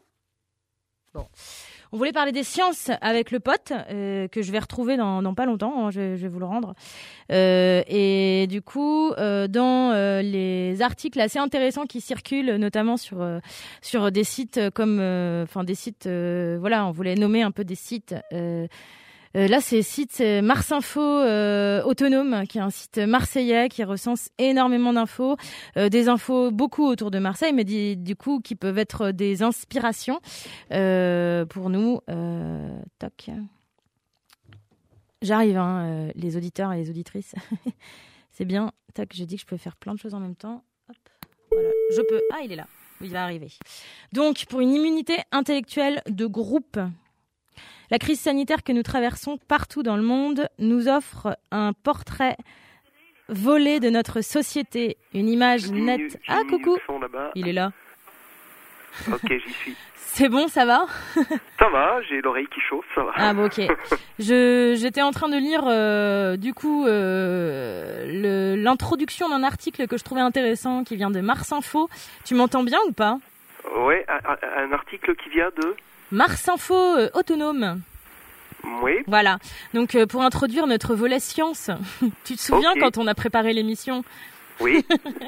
Ok, alors ça c'est un article. euh, du coup, euh, je, je te coupe pendant que je lis, comme ça on entend un peu moins les grésillements. Mais mais tu m'entends si je te coupe ou pas? Oui. Non? Bon, je te coupe pas. Pour une immunité intellectuelle de groupe, la crise sanitaire que nous traversons partout dans le monde nous offre un portrait volé de notre société. Une image nette, sans filtre, un instantané qui contraste avec le déroulement euh, d'habitude effrénée de l'histoire avec un grand H. Tout devient un peu plus clair. La domination de classe est une évidence. La face autoritaire du néolibéralisme se confirme. Les inégalités et dominations de tout type s'accentuent. On comprend la violence des règles budgétaires européennes. On reconnaît la fragilité effrayante de nos sociétés de réseau. On sent la puanteur des managers. On voit le visage du capital. Si, comme beaucoup l'ont déjà remarqué, cette pause dans le déroulement planifié de l'histoire néolibérale est une occasion majeure d'en changer le cours, elle offre aussi, en tant que crise, un objet d'analyse précieux. Notre réponse collective au bouleversement, ne serait-ce que temporaire, qui s'impose à nous, donnera sûrement à penser sur ce que nous sommes. De plus, la classe dominante ayant le monopole aussi bien de l'émergence que de la gestion de la crise, cet épisode représentera sans doute un levier de colère et de contestation déterminant dans la dynamique militante. En d'autres termes, une analyse critique de la crise peut alimenter deux perspectives intéressantes. Taper fort sur le système et ses dirigeants, et réfléchir à nos luttes face à ce système dans ce contexte. Mais les outils d'analyse dont nous disposons sont parfois incomplets, notamment sur des sujets techniques et tout aussi politiques comme celui de la santé. Bien que la crise sanitaire actuelle soit multifactorielle, elle a la particularité d'être étroitement liée à ce que l'on pourrait appeler le domaine des sciences et techniques. Notre vision du problème et les stratégies mises en œuvre pour le résoudre dépendent, par exemple, de la dynamique de l'épidémie, de sa réponse à des mesures politiques de santé, des traitements disponibles pour traiter le, vi- le virus, etc. Ces connaissances sont en grande partie élaborées au sein des universités et des laboratoires de recherche. Si l'État dispose de son conseil scientifique, les classes travailleuses qui ont pourtant vocation à s'émanciper, notamment via l'accès au savoir, n'ont accès à l'information scientifique qu'à travers les classes dominantes, dont elles se méfient naturellement. Dans les milieux militants de gauche, cette désapprobation peut parfois s'accompagner d'une défiance vis-à-vis d'une science vue comme dépolitisante et de solutions techniques et développées par le capitalisme pour penser les plaies qu'il a délibérément ouvertes. D'autres analyses politiques et philosophiques sont alors souvent privilégiées. Abandonne-t-on pour autant l'information scientifique? Pas sûr. En temps de crise, on est tenté de bondir sur les problématiques scientifiques mises en scène par les médias, dépistage, chloroquine, masque ou pas masque, grippette ou pas grippette. En l'absence d'une analyse collective, par le bas, de ces questions, on se retrouve dans une situation fort inconfortable. Nous nous limitons aux analyses individuelles et ou nous nous en remettons à la parole d'une autorité scientifique. C'est un article qui est paru aujourd'hui dans mars-info.org. Euh, ça me tenait euh, à cœur de commencer cette euh, petite rubrique science euh, qu'on va essayer de pas faire trop trop longue Euh, parce que dans les conversations que je peux avoir autour de moi euh, et dans euh, les, je sais pas les, j'ai pas envie d'utiliser des mots trop gros, mais et dans dans certaines formes de psychose qui vont nous ramener à détester la personne qui est à côté de nous ou à euh, juger la personne qui est en face de nous. Je me suis retrouvée à plusieurs reprises euh, à avoir des conversations autour de la notion empirique de nos de nos de nos révoltes, la notion de comment on, s- on, comment on compile entre ce qu'on sait, ce qu'on fait, ce qu'on entend, ce qu'on nous dit, euh, à partir du moment où effectivement moi je suis pas scientifique, euh, je crie pas euh, youpi le professeur Raoult il a raison, euh, j'ai lu des choses euh, qui allaient dans son sens, des choses qui abondaient en sens inverse. Euh, et pour autant, euh, à un moment, on est obligé de se faire un avis. Et, et c'est vrai que ça rend pas, ça nous, ça nous donne pas notre pouvoir d'agir. Mais quand même, il y a, bien euh, cette notion euh, de euh, classe qui vient réintervenir du coup dans notre capacité à se saisir du coup des, du temps présent. Moi, je l'ai beaucoup vécu dans le rapport au temps. Euh, parce que justement étant plutôt habitué à être dans des endroits où on est là, euh, on agit, euh, on fait des cantines, on fait des caisses, on fait des machins, euh, on est, euh, on s'organise et on a la capacité en fait de bouger, de vivre, de vivre vraiment ces, ces instants ensemble. Là, c'est plus possible. Et il euh, y a que mon cerveau et ce que je lis qui peut euh, réussir à combattre ça. Mais moi, mon combat, il peut pas euh, se s'arrêter à, à, à échanger avec moi-même ou avec mon téléphone ou mon ordinateur et à rapporter sans cesse euh, des, des informations. De fait, euh, moi j'évolue dans ce confinement avec des personnes qui sont très très différentes de moi euh, et c'est super intéressant parce que justement, euh, ben c'est mm, sujet de débat la question du savoir et de la science. Et voilà, je sais que toi, Seb, t'avais des trucs à dire là-dessus. Ouais, bah, en tout cas, je trouve que le, Ah, le, texte, le texte que tu viens de lire, il est, Attends, on t'entend pas bien là. On t'entend très mal. excellent. Allô Oui, je t'entends. Non, mais là, tu, tu grésilles à fond là. Je Tu, bah, on dirait euh, un peu comme dans Star Wars en fait. Tu ressembles au gars dans Star Wars là qui parle, tu vois Oui, oui, je vois. Euh, Ah bah là, je sais pas quoi. peut-être la pile. Euh, Les piles. Tu m'entends mieux comme ça. Bah, je te dis, on, vraiment, on dirait que tu viens d'une autre planète. Alors, euh, je sais pas si tu as décidé de combattre le système immunitaire de la radio, mais je te le dis, j'ai fait ma cure d'équinacée. Hein. Ma cure d'équinacée. Ah non, là, vraiment. Ah, attends, vas-y, parle. Ah, Oui, ah, oui, le commando Cousteau. Allô, allô oui, je t'entends toujours. Hein. Bah, moi, je t'entends, mais alors. euh, pff, oh là là. Youpi, eh ben, super. Allô? Oui, je Vas-y, suis parle. là. Ouais.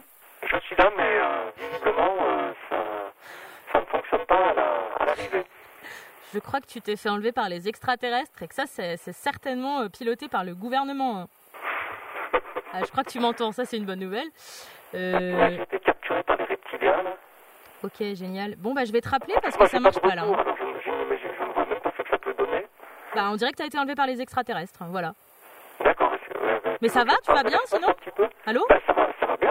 Ah oui, ok, bon, bah ça va. Eh ben écoute, euh, je sais pas, je vais essayer de te rappeler. Ah, tiens, c'est moi maintenant, coucou Bon, bah salut les auditeurs.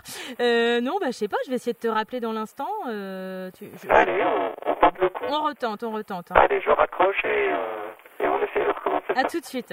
À tout de suite. Bon, et ben du coup, voilà, on est en direct, hein, vous avez compris pour ceux qui nous rejoignent. Je vous jure, on va pas passer la nuit à discuter, mais on va quand même certainement euh, euh, réussir à se faire les. Voilà, alors en même temps, je fais un autre truc, tac. Euh... Allô? Ah, coucou. Oui. Tu m'entends? Oui, toujours. Ah bah dis donc, c'est bon, t'es revenu sur la planète Terre. Ah, quel atterrissage. Donc j'étais en train de dire que le, texte que tu viens de lire, euh, je le trouve, vraiment excellent. Et euh, en, t'écoutant, je me disais, mais en fait, euh, c'est sûr que du point de vue des, gouvernants, la science pour eux c'est une arme. C'est-à-dire c'est ce qui va permettre d'imposer des, décisions. Et, c'est pour ça que j'essaye aussi de, militer pour que les gens osent s'emparer des armes de leurs adversaires ou au moins de les étudier pour, euh, pour pouvoir se constituer des boucliers efficaces, pour ne pas subir le, le langage, euh, le langage scientifique, euh, et sans être toutefois capable de, déplacer les choses sur un autre terrain. Il y a un moment où on, est obligé d'être sur le, sur le terrain de l'adversaire.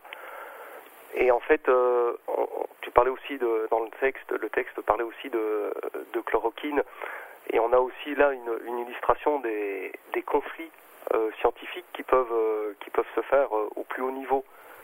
Entre, notamment, on a le, le cas du professeur Raoult à, à son, son IHU de, de Marseille et les, les scientifiques de, de l'INSERM. Mm.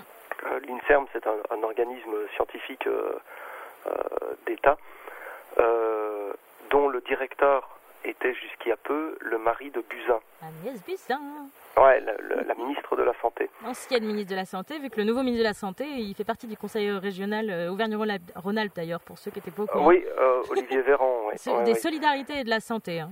Et en fait, le, ce monsieur Lévy euh, était en, en Chine au mois de décembre, si je ne me trompe pas, Oui. euh, au titre de directeur de l'INSERM pour observer les, euh, la pandémie en Chine. Et donc, en fait, euh, j'imagine qu'il a quand même mis un peu sa femme au courant de ce qui se passait là-bas. Et c'est à ce moment-là que, que Buzyn, elle, euh, aurait tenté euh, de, faire prendre des, mesures préventives face à la gravité de, l'épidémie qui s'annonçait. Cependant, comme elle s'est vue opposer une fin de, de non-recevoir, euh, plutôt que de prendre la parole publiquement, de démissionner, euh, non, elle a fait canard euh, jusqu'au municipal, où quand le Griveau s'est fait prendre à ses grivoiseries, il a fallu trouver un remplaçant LREM pour la mairie de Paris, elle était éjectée du gouvernement pour être priée d'aller jouer la, la pièce de la mairie de Paris. Et après sa, sa défaite, elle, elle s'est fendue d'une déclaration publique où elle explique que la, gravité de l'épidémie avait été sous-estimée, qu'elle, elle avait fait tout ce qu'elle pouvait pour, euh, pour qu'on soit prêt euh, euh, d'un point de vue matériel à, à pouvoir absorber le choc. Donc là, vraiment, c'est une sorte de reconnaissance de culpabilité qui, est, qui est assez extraordinaire. Et donc, il y a un conflit entre l'INSERM, qui, est, qui est sur des positions de sciences dures et d'une médecine scientifique, qui est assez logique de, sa part, et le professeur Raoult de Marseille, qui lui euh, a été une pointure mondiale en, bactériologie, donc ce qui n'est pas de la virologie, hein, c'est de la bactério, euh, et qui est à la tête de l'IHU de Marseille depuis une dizaine d'années. Et là, il, il s'est mis à jouer euh, vraiment dans, dans un jeu politique pour obtenir des, des financements pour son IHU. Il a, il a obtenu euh, des, des dizaines de millions. Il y a 72 millions qui, est- qui ont été alloués pour construire Ah de nouveaux locaux. Ce qui fait que ce- cet institut euh, qui est à côté de la Timone maintenant siège dans, dans un, un environnement hyper moderne, hyper high-tech, des bâtiments tout neufs, euh, des équipes hyper solides, hyper, hyper nombreuses. Et le, le bonhomme, depuis des années, ne publie plus rien d'intéressant. Par contre, euh, comme il est dans une sorte de vision productiviste de, de, la recherche, de la recherche scientifique, il co-signe systématiquement tous les articles de ses collaborateurs. Et c'est pour ça que ce type euh, est une des plus grosses références en termes de nombre de publications, parce que en tant que directeur de, de l'Institut, il co-signe de fait toutes les recherches et les publications de, de, ses, de ses collaborateurs et de ses, ses employés, quoi, fait, hein, qui, dépendent euh, euh, hiérarchiquement de lui. Et donc, il y a le bonhomme, euh, au début de l'épidémie, a vraiment tenu un discours c'est qu'une grippette, c'est pas parce qu'il y a trois morts en Chine qu'il faut renverser la planète, c'est rien du tout. Il a été nommé dans le premier conseil scientifique qui, qui conseillait le gouvernement sur les politiques à tenir. Et c'est ce conseil scientifique qui aurait euh, vraisemblablement euh, autorisé les municipales à se tenir, Ah le premier tour des municipales. Parce qu'à l'époque, euh, Raoult tenait encore le même genre de discours. c'est une grippette, c'est pas grave, on va passer au travers. Et en, en une semaine, il vire complètement sa cutie, en même temps qu'il produit des recherches vraiment avec une méthodologie qui est complètement contestable. euh, je conseille par exemple euh, de, de- de prendre note du, du blog euh, Curiologie. C-U-R-I-O-L-O-G-I-E. Et sur ce blog, vous, cherchez, vous chercherez l'article consacré au décortiquage de l'étude de, de Raoult. Et bon, vous, arriverez peut-être à comprendre pourquoi il y a des biais méthodologiques colossaux qui font qu'en fait cette étude, euh, d'un point de vue scientifique, elle vaut juste rien du tout. Et euh, là-dessus, il part euh, en tête euh, sur la défense de la chloroquine, mais plutôt que d'aborder ça dans une perspective avec un minimum de doute, de dire voilà, peut-être que l'hydroxychloroquine pourrait nous apporter un, confort thérapeutique, pourrait même soigner. Non, non, c'est le remède miracle. Mhm. C'est comme un, comme un, un charlatan au 19e euh, dans, dans l'Ouest américain qui vendait ses potions qui guérissaient les, les rhumatismes, la perte Big des Man. cheveux, les rages de dents. Euh, c'est le, remède miracle. Et comme il était déjà en conflit avec euh, l'INSERM, pour des raisons de, vraiment de pognon, alors là je vous conseille d'aller voir sur le, le blog de Berruyer, Les Crises, il y a un article qui est consacré aussi au personnage, avec notamment des enquêtes de, l'IGAS, euh, l'inspection générale euh, des affaires euh, sociales, qui lève des lièvres phénoménaux sur la gestion et financière et du personnel extrêmement douteuse et borderline de, de, l'IHU de, Marseille. Donc il est en conflit avec l'INSERM et il décide de leur rentrer dedans en disant voilà c'est un remède miracle, ça ne se négocie pas. Tata. Il arrive, c'est quand même un, un- un type d'un niveau scientifique extrêmement élevé qui à la place de publier des recherches et puis d'attendre le retour de ses collègues, euh, voir s'il y a un, un consensus scientifique qui s'établit autour de ses propositions, non, lui il fait des vidéos sur YouTube. Mhm. Et en créant ces vidéos sur YouTube, il a créé un buzz euh, qui a amené à lui euh, des tas de gens en désespérés et, et apeurés pour euh, se faire, non seulement, ça c'est le gros avantage de peut-être pouvoir se faire dépister, et d'obtenir un, un traitement euh, à l'hydroxychloroquine associé à un antibio dont le nom m'échappe. euh, Azithromycine. Azio, je ne sais plus trop quoi. L'azithromycine. Voilà, c'est ça. Et en fait, euh, en faisant ça, il a quelque part forcé la main euh, aux autorités Mhm. qui ont fini par lâcher que euh, voilà, il y aurait des tests à la chloroquine. Et de toute façon, tout le monde est tellement dépassé par l'ampleur de l'épidémie et le manque de moyens euh, thérapeutiques pour lutter contre, Mhm. que quelque part, euh, ils n'ont pas eu trop le choix. Mais le problème, c'est que là, on se retrouve avec une, une sorte de, de vision de la médecine qui, qui redevient complètement empirique, qui se base sur la, la forte personnalité du personnage. Mhm. Soit dit en passant, c'est quand même un, un climato-sceptique de premier ordre qui s'est distingué par des phrases du genre euh, la pollution ça ne tue pas. Mm. Ah bon Ok, d'accord. Il doit y avoir euh, 50 000 scientifiques dans le monde euh, qui produisent des études sur les effets nocifs de la pollution, qui, se trompent, et lui il a raison. Donc on voit bien le personnage qui s'est isolé dans une espèce de, bulle, euh, parce qu'il règne vraiment en tant que calife euh, sur, son, sur son IHU, euh, et qui arrive avec euh, le, remède miracle. Et en, fait, euh, là maintenant, le, le, enfin, le gouvernement français et d'autres gouvernements européens ont choisi de mettre en place un programme euh, de- de- d'essai qui s'appelle Discovery, qui va se faire à l'échelle européenne sur 3200 patients, Mhm. dont 800 Français, avec cinq protocoles différents. Donc trois protocoles avec des antiviraux euh, assez connus. euh, il y en a un qui intervient dans le traitement euh, contre le VIH, il y en a un qui attra- intervient contre le traitement euh, Ebola. Voilà, et en, en mêlant un peu ces antiviraux euh, ensemble. Un protocole à la chloroquine seule, sans y associer l'antibiotique. Et surtout un protocole sans soin. Et ça, quelque part, euh, c'est au Un moins protocole aussi sans grave soin, tu as dit. sans soin. C'est-à-dire qu'en fait, les 3200 patients vont être randomisés. Ils vont signer un papier comme quoi ils acceptent euh, le protocole qui leur est soumis. Et un des cinq protocoles, c'est sans soin. Mhm. Et ensuite, on aura donc chaque groupe euh, de, donc, euh, de euh, 640 personnes à qui on va faire soit rien, soit administrer de la chloroquine, soit de, un, un, un, antiviral ou un autre, ou une association de deux autres anti antiviraux. Mmh. Ça déjà au niveau éthique, c'est horrible. Ouais. Parce que les gens qui vont se retrouver dans le groupe sans soins, ça passe wow. ou ça casse. C'est-à-dire que délibérément, mmh. on ne va thérapeutiquement rien leur apporter. Mmh. Et, et ça, c'est complètement scandaleux. Et l'autre mini-scandale dans le scandale, c'est qu'en fait là, on a une espèce de, de vengeance euh, de l'INSERM contre.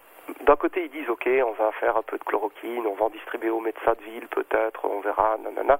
Et d'un autre côté, ils mettent en place ce protocole qui en fait ne répond pas du tout à la meilleure efficacité de la chloroquine, parce que la chloroquine, euh, elle arrive à diminuer la, elle, elle agit sur la charge virale.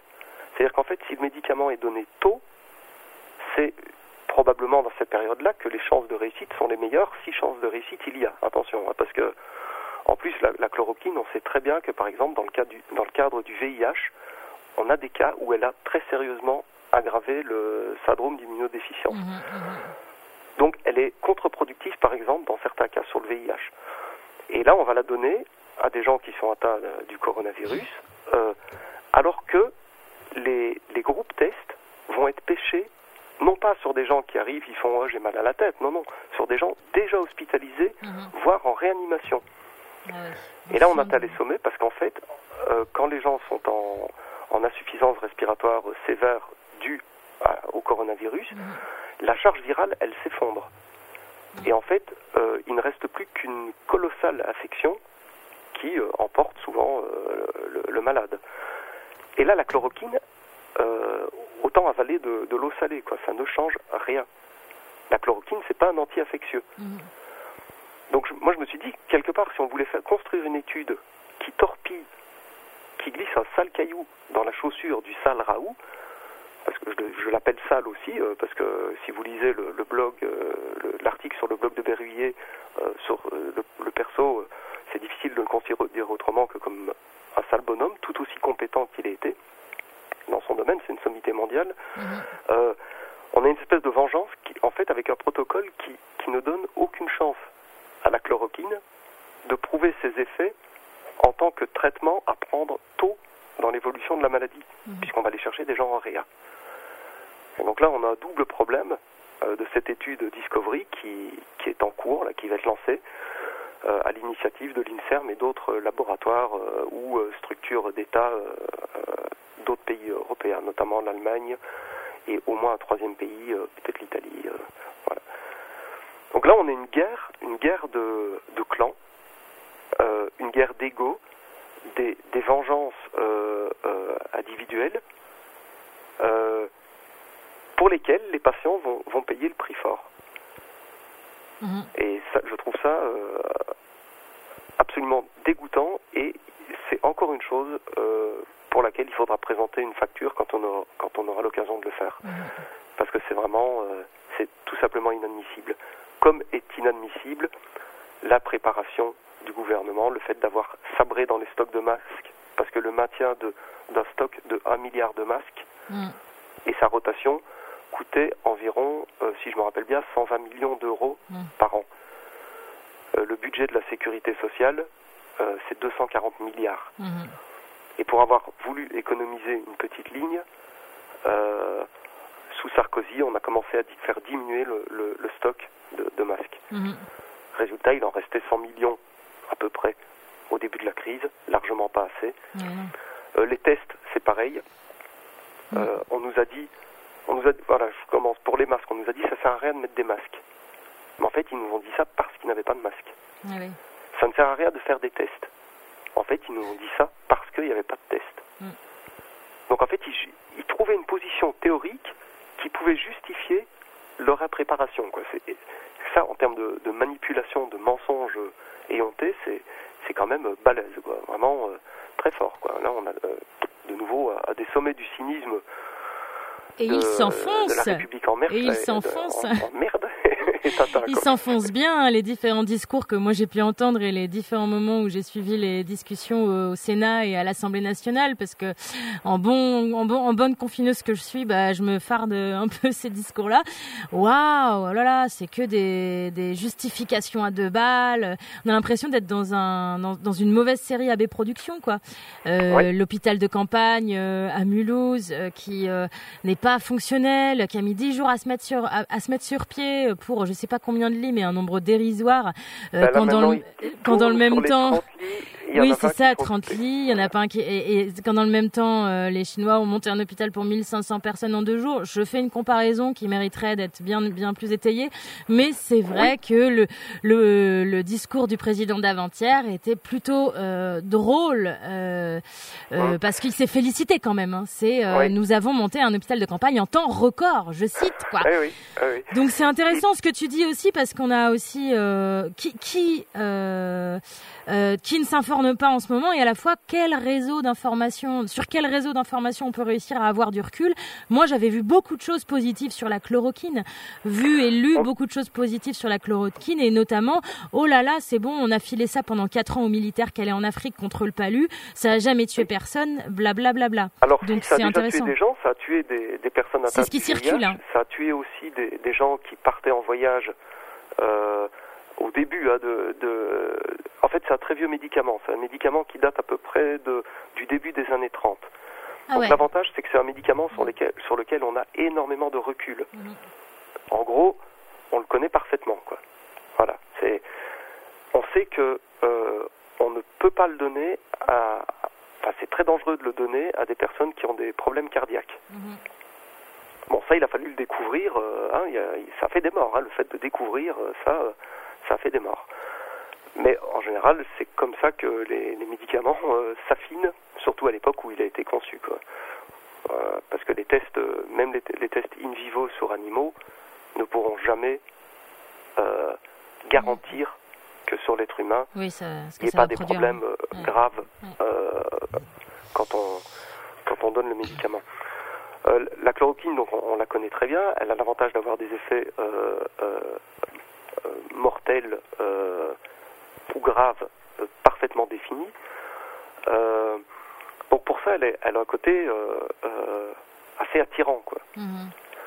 Mais par contre, c'est de l'expérimentation pure, puisque le coronavirus est un, enfin, ce coronavirus est un coronavirus qu'on ne connaît pas. Et mhm. quand on commence à, foutre une molécule sur un organisme vivant qu'on ne connaît pas, c'est très difficile de préjuger du résultat. Il y a eu des essais qui ont été faits en Chine, mais en fait de nouveau sur des euh, populations, sur des échantillons beaucoup beaucoup trop petits que pour euh, pouvoir en, tirer des conséquences euh, significatives. Il y a des pays qui ont commandé euh, des, des, centaines de milliers de plaquettes. Hein. Je pense au Maroc qui a commandé euh, à, la, à, la, fabrication 250 000 ou 350 000 plaquettes de chloroquine. Parce que la chloroquine a un autre avantage. Comme elle, est, elle date des, des années 30, elle est complètement généricable. Hmm.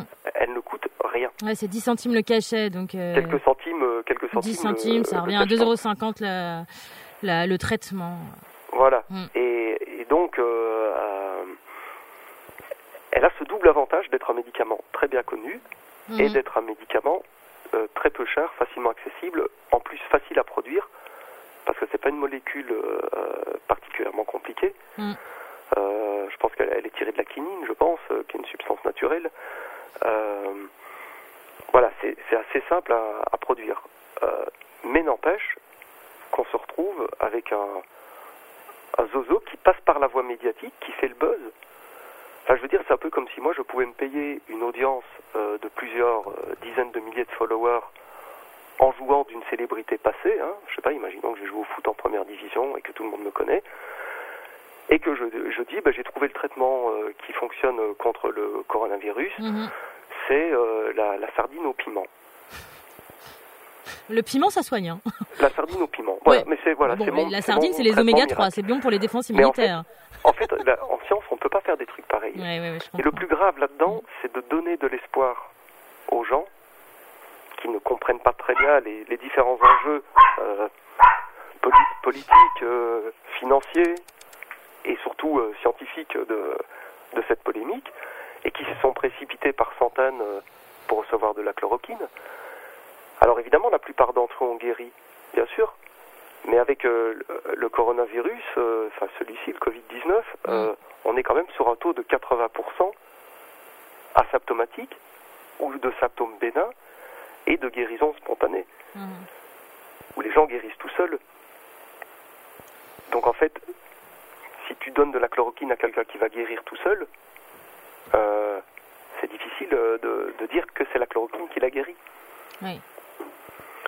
Donc en fait, le problème, c'est que ça demande des études qui sont qui sont assez longues. Mhm. Alors euh, on peut entendre qu'on n'a pas le temps, mais je pense qu'en fait, on aurait évité bien des problèmes si, dès le départ, il n'y avait pas ce conflit INSERM IHU euh, de, de Marseille, et si Raoult s'était présenté dans une position euh, un peu plus euh, un peu plus académique, Mhm. sans passer par YouTube, et en disant, ben voilà, j'ai peut-être, euh, peut-être que la chloroquine, une petite étude chinoise a l'air de montrer quelques résultats, euh, on pourrait, on pourrait creuser, euh, on pourrait creuser l'affaire, on pourrait, voilà, quelque chose d'un peu plus, euh, un peu plus, avec un peu plus d'humilité scientifique dans, dans l'approche, et on ne se serait peut-être pas retrouvé dans, maintenant dans ce qui est un merdier avec euh, euh, croche-patte et euh, Mhm.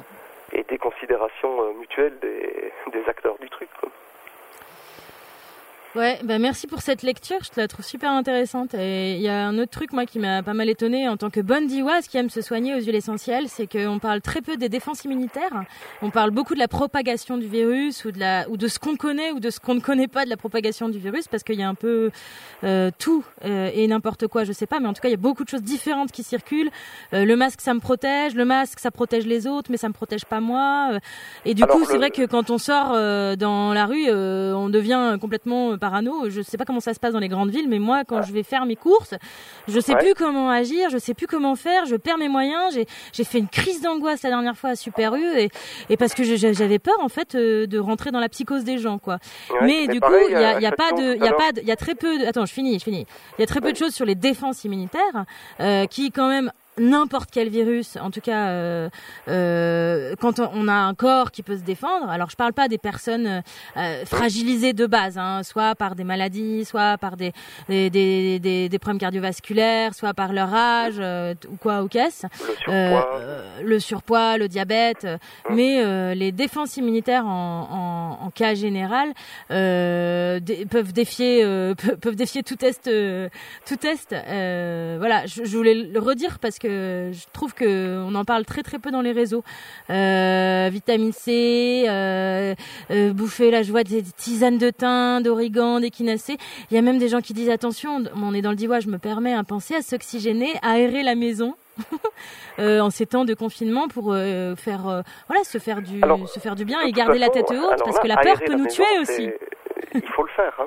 Hein il faut le faire. Il faut, il faut ouvrir ses fenêtres. Ça, c'est. euh, Oui, mais c'est pour ça que je le une rappelle. base, une base d'hygiène euh, minimale, euh, c'est, d'aérer le logement une fois par jour pendant une demi-heure. Oui, oui, oui. Ceci dit, coronavirus ou pas coronavirus. Hein.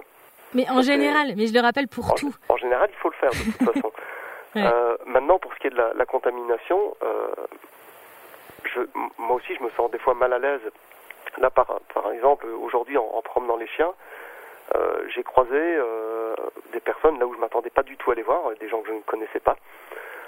Et en fait, euh, euh, ben, directement, il y a une, forme d'inquiétude qui est venue parce que voilà, j'essaye de faire barrière euh, pour ne pas que le virus rentre à la maison et, vienne toucher Fabienne. Et je me suis dit, euh, merde, euh, donc euh, voilà, j'essaye de garder la tête euh, plus ou moins basse, de ne pas euh, éviter de se postillonner dessus en se disant vaguement bonjour. euh. Donc en fait, le vecteur de contamination, c'est le principal vecteur de contamination, c'est les postillons, Oui. euh, soit, soit en parlant, soit euh, par la toux. Et en fait, euh, à partir du moment où ils pénètrent les, les muqueuses, euh, donc bouche, nez, yeux, en quantité suffisante, l'affection, enfin, pas l'affection, la charge virale peut commencer à, à se développer et, et à atteindre un seuil critique Mhm. dans l'organisme. C'est pour ça qu'on voit par exemple euh, des, soignants avec des lunettes ou des genres de masques de soudeur, là, tu vois, euh, qu'on emploie Oui, au. Fab Lab à Creil, ils en ont fabriqué C'est avec leur protège- imprimante numérique euh, des, des masques en plexiglas ouais, qui prennent tout Ouais, le visage. Ça protège les yeux aussi, quoi. Ouais. parce que ça peut rentrer, ça Ah peut oui, rentrer par les capté. yeux. Euh, bon, pas de chance. Hein, si, si ça arrive, hein, c'est aussi à ça que, que sert le confinement, c'est à tenter de limiter ce, ce genre de contact Mhm. euh, trop proche, hein, même si dans les villes, c'est, c'est quasi impossible. Je voyais une file devant un Lidl, euh, là tout à l'heure à la télé, tu avais 120 personnes devant, devant le Lidl, euh, à 30 cm les unes des autres, euh, alors t'as beau les faire rentrer 10 par 10. euh, c'est quand même un, un petit peu inquiétant comme. Ah bah, il y a un truc d'ailleurs dont on n'a pas parlé, c'est que- Et pour leur famille, quand ils rentreront à la maison. Mm. Euh, alors, ce qui semblerait, c'est que ce qu'ils nous ont dit, c'est que quand on est malade, porter un masque, ça sert à quelque chose. Quand on ne l'est pas, ça sert à rien. Mais en fait, euh, ça c'est probablement faux. Et probablement, parce que le masque peut quand même empêcher le postillon d'arriver euh, à proximité de la bouche ou dans la bouche. Euh, porter le masque, c'est ce que font beaucoup les Asiatiques. Mhm. Et c'est aussi une défense, même si elle est psychologique, c'est quand même une défense euh, euh, contre, contre le virus qui permet d'avoir un minimum de rapport euh, sans, sans angoisser comme un malade. Mais tout ça, ils nous, ils nous ont dit que c'était pas vrai parce qu'ils n'avaient pas assez de masques. Ils n'en avaient déjà pas assez pour les soignants. C'était ni pour les malades, c'était pas en plus pour en fourguer à ceux qui n'étaient pas malades. Mhm. Donc ça, ça fait partie de ce que je disais tout à l'heure, c'est de construire des, des positions euh, théoriques à partir d'un manquement pour justifier ce, ce manquement. Euh, Alors on t'entend moins bien là, t'as bougé peut-être. pardon? On t'entend moins bien là, on t'a... D'accord. Ah, mais c'est, peut-être la pile là, aussi du... euh, la pile du téléphone. c'est les extraterrestres qui te, te récupèrent là. Ouais, ouais. Voilà, ben là je me suis rapproché de la base, j'étais Ok. à 1m50, c'était trop loin. Ok. Et euh, Oui. donc euh, oui, on avait le, le problème de, de la transmission. Là, il me semblait qu'il y avait un autre élément. Oui, et ça c'est, c'est essentiel aussi.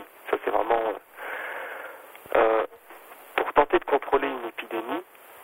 euh, le confinement, ce n'est qu'une des méthodes. Le confinement général.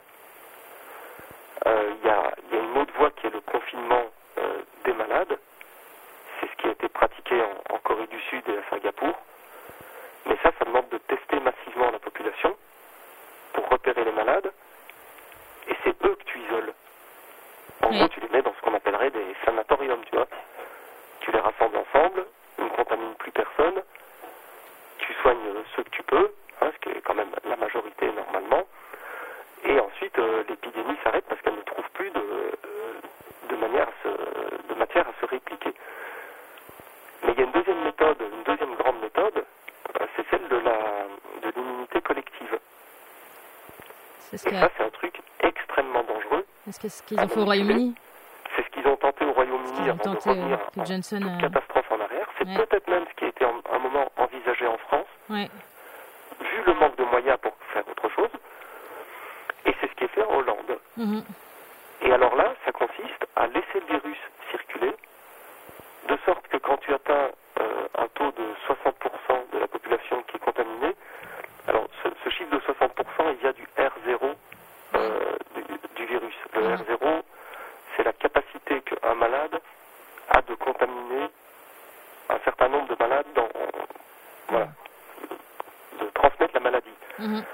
Euh, avec le, le coronavirus, on a un R0 qui tourne à 3. Mhm. C'est-à-dire qu'un malade va en contaminer trois autres. C'est-à-dire que pour l'épi- que l'épi- l'épidémie s'arrête, il faut que deux tiers de la population euh, soit immunisée en ayant déjà absorbé, enfin, en ayant déjà été en contact avec la maladie et développé des anticorps, soit immu- immunisée. On Et à t'entend de plus en plus mal. hein. Pardon? On t'entend de plus en plus mal. Ah, pardon? Voilà. Tu Euh, repars dans le sous-marin du commandant Cousteau là. Ah, je repars. j'ai- Ah, là, t'es en train de repartir, C'est hein. les, c'est les grands fonds, quoi. C'est plus l'espace. Ah là, c'est les grands fonds. Ouais, ouais, ça passe. euh, Ouais, mais c'est bien. Il faut arriver à la capacité d'adaptation. Je vais essayer de terminer, Voilà. comme ça. C'est, un peu bizarre, mais euh, donc je vous parle de dessous l'eau, dans les abysses. Voilà. Donc Euh, fini.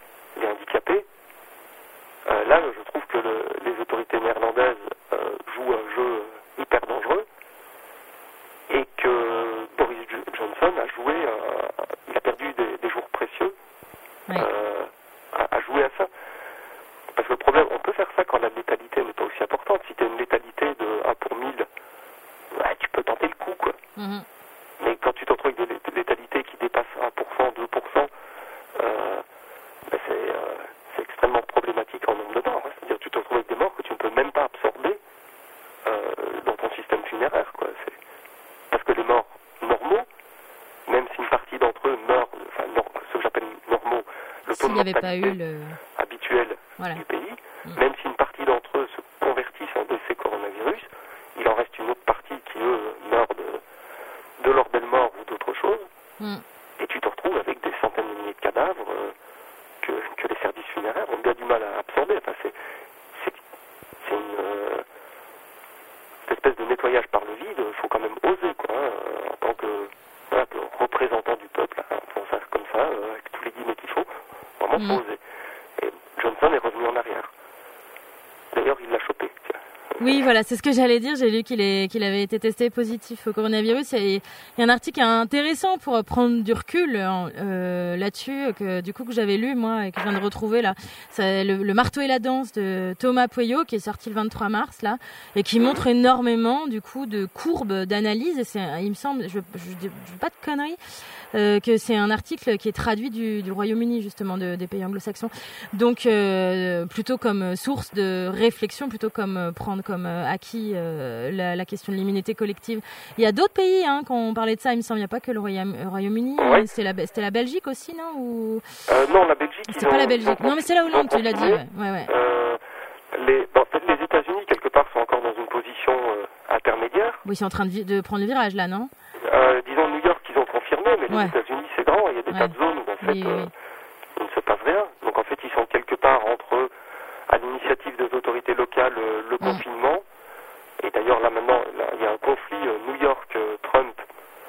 parce que New York demande des respirateurs et que Trump euh, ne veut Ouais. pas les donner parce que euh, New York essaye d'abuser de la situation pour se doter en respirateurs. Enfin, ce type est complètement taré. Euh, mais à un moment, je pense qu'ils vont devoir eux aussi basculer euh, vers une forme de confinement plus élargi s'ils ne veulent pas se retrouver avec un, un paquet de cadavres euh, Sur sur les les bras. bras. Et surtout après de devoir s'en justifier, ce qui est encore autre chose. Quoi. Ouais, et ben merci pour cette lecture et comme on t'entend de plus en plus mal et que je vois leur tourner également, même si on n'est Voilà, pas trop contraint, euh, tout ouais. ça, tout ça, euh, je propose qu'on qu'on se dise un, un petit euh, à, à, très, à, à très bientôt. Ouais, Ça ben, disons, va allez, j'en profite pour souhaiter plein de courage à tout le monde. Je fais Ouais. des, des bisous à tous les potes qui, qui m'entendent et qui m'ont reconnu.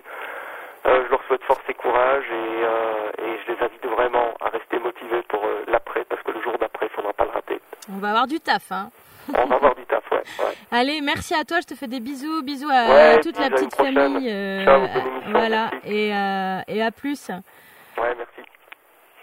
Allez, euh, moi je vous laisse pas par contre. Hop, là, hop, on éteint le téléphone, on enlève le grésillement, vous êtes sur le 107.5 euh, ou sur internet, vous avez peut-être euh, vous avez peut-être commencé à manger, vous avez peut-être fini de manger, vous êtes peut-être encore en train de nous écouter, ça fait presque deux heures qu'on discute et c'est chouette, ça fait du bien. On n'a pas fini parce qu'on vous a encore là les copains qui sont un peu par là-haut, par ici, par autre part, ont préparé des infos autour des centres de rétention administratifs. Euh, on va se faire une petite pause musicale avant de, avant de changer, euh, de tourner, de, tourner la page de cette, euh, de cette émission très intéressante. J'essaierai d'ailleurs de mettre l'émission en podcast, soit sur le site de Hardiwa, soit autre part, on verra. Et puis, du coup, voilà, peut-être j'en profite maintenant pour dire, ben, on va refaire des émissions comme ça. Peut-être qu'on essaiera de d'ouvrir un peu plus la parole. Là, c'était la tentative du téléphone, ça marche. Donc voilà, restez à l'écoute du 107.5. Restez à l'écoute sur euh, sur RDWA, euh, sur euh, le site internet, sur le Facebook de RDWA où il y a aussi toutes les émissions spontanées qui sont annoncées parfois cinq minutes avant, mais bon voilà, on a la radio, on allume, on éteint, on allume, on éteint, tuk tuk. Et puis aussi pour dire quoi qu'il y a une adresse mail pour si vous avez envie de parler de certains sujets ou que certains sujets soient énoncés sur cette antenne sur les prochaines émissions, vous pouvez envoyer un mail à coronanana nanana, euh, le corona, euh, bon, euh, coronanana@protonmail.com. Je répète, coronanana protonmail.com et et puis ben à tout de suite sur le 107.5 sur l'air de mourir pour des idées mourir pour la patrie.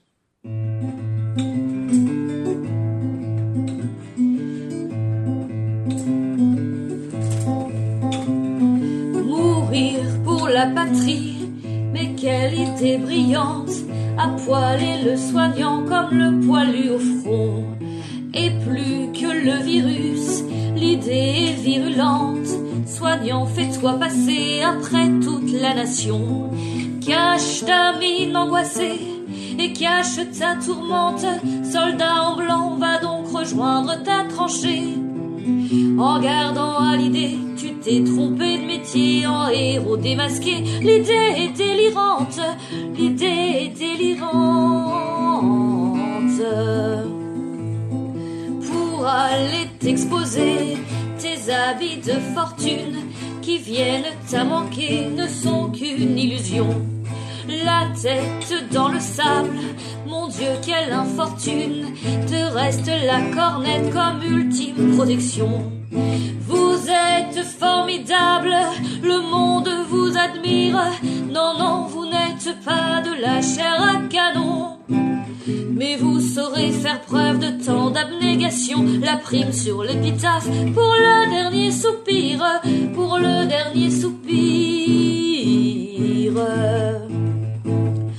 Madame la ministre est une âme charitable pour venir publiquement annoncer qu'elle savait. Faut-il être stupide ou tellement intouchable pour oser se tirer une balle dans le pied? C'est elle comment se nomme cette confession gênante de la non-assistance à personne en danger? Accompagné de larmes pour édulcorer une buse désabusée. L'idée était marrante, l'idée était marrante. En crêpe et en tartine, on a toute votre estime. Discours perlocutoire qui sonne un peu trop faux.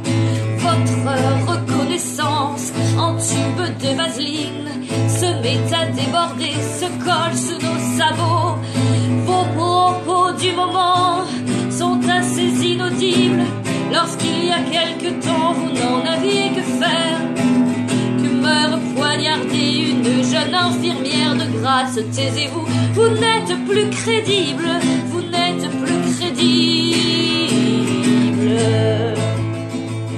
L'heure est grave et critique, disent-ils à présent. Ce n'est pas le moment pour faire de politique Comment, face à ce drame, oser parler d'argent S'il vous plaît, nous faisons de la santé publique. Aux alertes d'hier, À l'époque où déjà vous étiez responsable. Alors préparez-vous, le bilan sera lourd. Et au petit matin, vous serez tous coupables. Vous serez tous coupables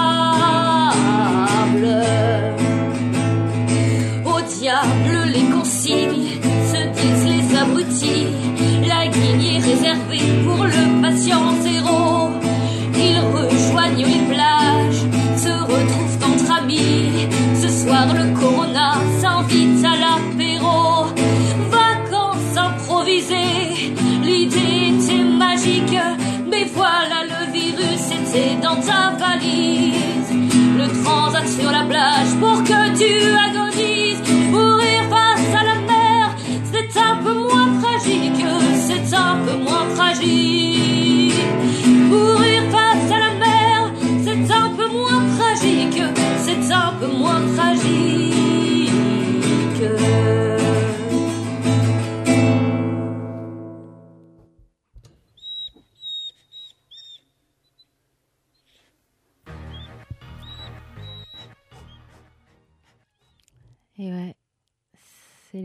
Belle découverte euh, euh, sur YouTube. euh, voilà un couple qui a repris cette chanson.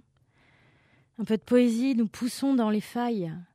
Face à la terreur et au tremblement, enfoncer le clou de ce que l'on est.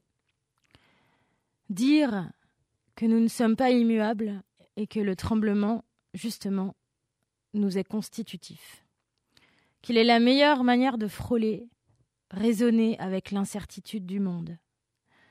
Face à ceux que le rire ne désarme pas, face à la violence des normatifs, face aux identités bellicistes pour qui l'autre est un obstacle, face à ceux qui dénigrent le spirituel et dévaluent le politique, face aux prédations économiques, nous affichons notre vulnérabilité, un besoin certain de l'autre.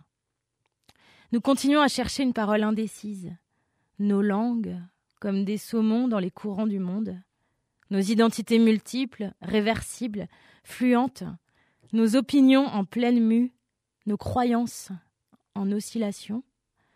Nous continuons à affirmer que tout est à faire, que nos origines sont devant nous, que nos racines sont aériennes et se balancent au gré des vents, que nos pensées pratiquent la photosynthèse poétique et transforment lentement le rayonnement en organisme, mais que la peur est un gilet anti-rayonnement, anti-vie, anti-poésie.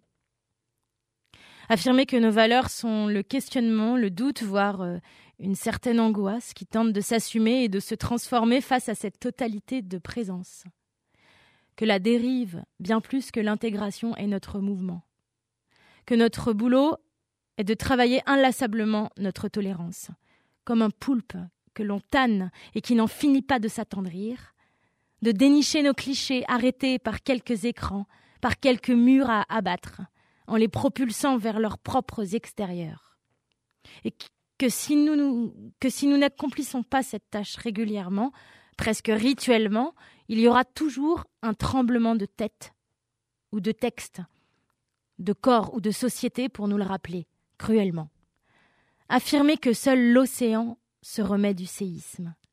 Que vivre, ce n'est pas se reposer dans une quelconque fixation de situation, d'opinion, d'habitat, d'habitus. Que penser, c'est ronger la chaîne et tendre les oreilles comme des ponts vers ce qui est censé ne pas nous concerner.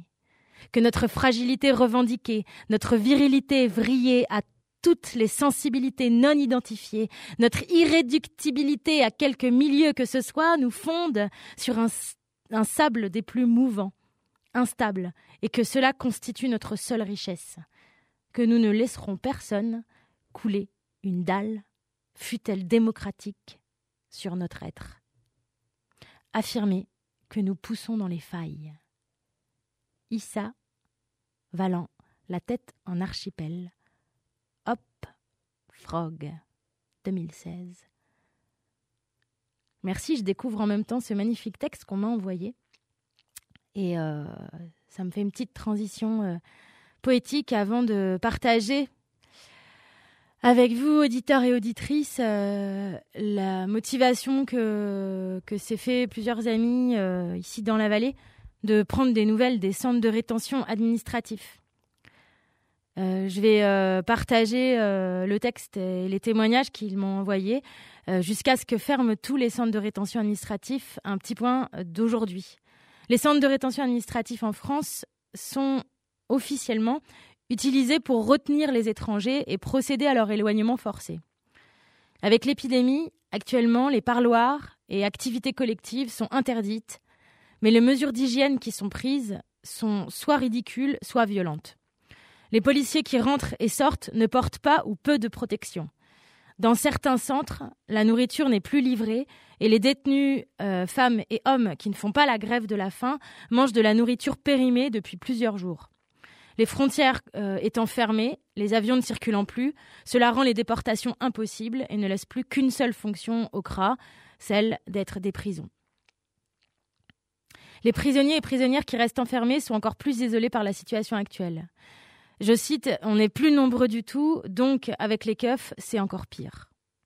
je fais une petite parenthèse, c'est qu'il y, a, quand même encore des gens qui ont été renvoyés vers, Kinshasa et vers euh, la Roumanie, il me semble, il y a, quelques jours, il y a, il y a une semaine. Ici, nous avons rassemblé les informations. Nous tentons d'être euh, au plus près de l'actualité, mais tout change très vite. Lundi 16 mars, la CIMAD comptait 9000 personnes encore retenues en CRA, euh, contre près de 160 le 25 mars. Nous pensons à eux et euh, c'est possible de les appeler. On peut trouver du coup les numéros de téléphone sur le site attaché.noblogs.org. Lundi 23 mars, 30 personnes étaient toujours à Perpignan, 13 à Rouen, 12 à Rennes et Lille, 10 à Nîmes, 9 personnes à Calais et 3 personnes à Bordeaux, 10 à Cornebarrière vers Toulouse. À Nice, les quatre dernières personnes retenues au centre de rétention administratif en vue de leur expulsion du territoire ont été libérées vendredi 20 mars dans la soirée. À Vincennes, il euh, n'y a eu aucune libération entre le 20 et le 24 mars. Il y a des dates de tribunal qui tombent le 27 mars ou le 4 avril. Bref, dans très longtemps, dans cette période de confinement. Euh, jeudi 25 mars, 55 personnes sont encore enfermées dans le centre de rétention de Vincennes. Au centre de rétention de Wassel, c'est des très mauvaises conditions. Il y a quatre personnes qui sont malades, qui ont des symptômes du coronavirus. La plupart des personnes retenues, euh, elles sont 15 à Wassel, euh, elles sortent de prison. Donc c'est pas le début. À Lille, il y a 6 personnes qui sont retenues. À Lyon, 6. Au Ménil-Amelot, 29. En Ile-de-France, les centres de rétention de Vincennes et du Ménil-Amelot, Amelot, pardon, il y a 25, il reste 25 retenus. Euh, c'est une info de mardi euh, dernier. Il y avait encore 5 personnes le mercredi. Euh, et euh, il y a eu encore deux dernières personnes euh, qui ont été vidées. Donc, il n'y a, a, a, plus personne au centre de rétention de Coquel qui ont été transférées à Marseille. Il y a encore euh, quand même des, enfermements au Ménil-Amelot, à Palaiseau, à Marseille, à Toulouse, à Rennes, et des, des préfectures qui continuent euh, surtout à placer en rétention, alors qu'en fait, euh, elles savent bien ce qui se passe au niveau des décisions judiciaires et, de la situation qui est quand même assez bloquée vu le confinement. Euh, il faut citer et dénoncer ces lieux. C'est la parole du coup euh, des copains qui se sont rapprochés des centres de rétention euh, pour être solidaires, continuer en fait à parler des personnes qui sont enfermées et qui sont enfermées dans des situations qui sont très différentes de notre confinement, nous a dit. Il y a beaucoup de transferts de prisonniers dans les centres de rétention administratifs. Euh, au Canet, à côté de Marseille, il y a ceux qui sont placés au CRA. Euh, c'est soit des personnes qui ont fait l'objet de procédures judiciaires en flagrant délit, soit des personnes qui sortent de prison, qui font l'objet de peines d'interdiction du territoire. Il y a des prisonniers euh, du coup de prison pour le du coup euh, de, de, prison de centre pénitentiaire aux alentours de Marseille, à Luynes, Aix et Toulon, qui ont été transférés au centre de, réten transférés au centre de rétention euh, administratif. Euh, donc, si je comprends bien, c'est le CRA qui a été vidé pour euh, accueillir euh, des prisonniers.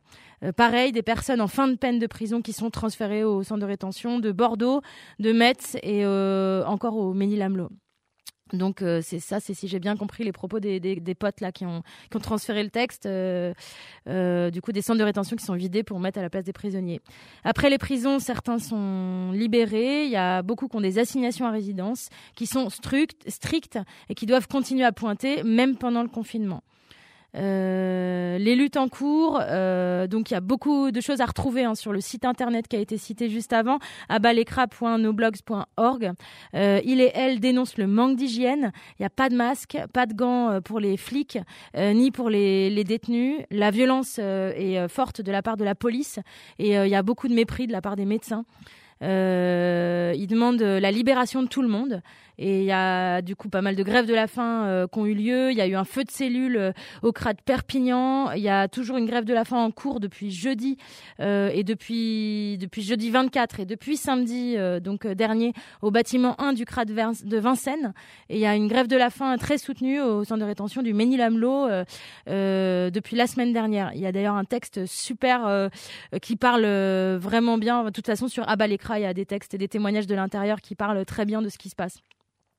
Euh, les grandes associations, les syndicats d'avocats euh, ont saisi le Conseil d'État pour fermer tous les centres de rétention en suspendant provisoirement l'arrêté ministériel qui encadre leur création, la création des, centres de rétention. Les, les, associations soutiennent que, je cite, la loi n'autorise la rétention que pour la préparation d'un éloignement Le maintien d'étrangers en rétention n'est donc pas seulement une prise de risque, c'est aussi une privation de liberté illégale. Euh, je rajoute que les, frontières sont fermées, donc euh, maintenir des personnes en rétention dans des situations, dans des conditions d'hygiène euh, qui sont pas résolues en, période de, pandémie, parce qu'on n'a pas dit ce mot encore, mais on est en période de pandémie, euh, c'est euh, violation des droits humains euh, multiplié par euh, 270 millions, euh, c'est inhumain quoi. Bref, euh, l'audience a eu lieu donc le 26 mars et il y a eu un rendu aujourd'hui euh, pour le maintien ou pas euh, de l'ouverture des centres de rétention administratifs et le Conseil d'État euh, a refusé euh, en bloc. Voilà. Il considère euh, qu'il n'y a pas d'atteinte grave et manifestement illégale à une liberté fondamentale. Bouh. Il renvoie la compétence à chaque juge des détentions et des libertés et, euh, dit que, que chaque préfecture, que c'est aux préfectures de s'en occuper pour le cas de, chacun de ces, dé- ces détenus et chacune de détenus. N'oublie- N'oublions pas les femmes. Euh, il y a des conditions terribles qui sont toujours pas euh, reconnues euh, par le droit et du coup, voilà, qu'il faut continuer à, dénoncer. Je pense qu'on reprendra le micro et on va, on reprendra le micro là-dessus dans les prochaines émissions.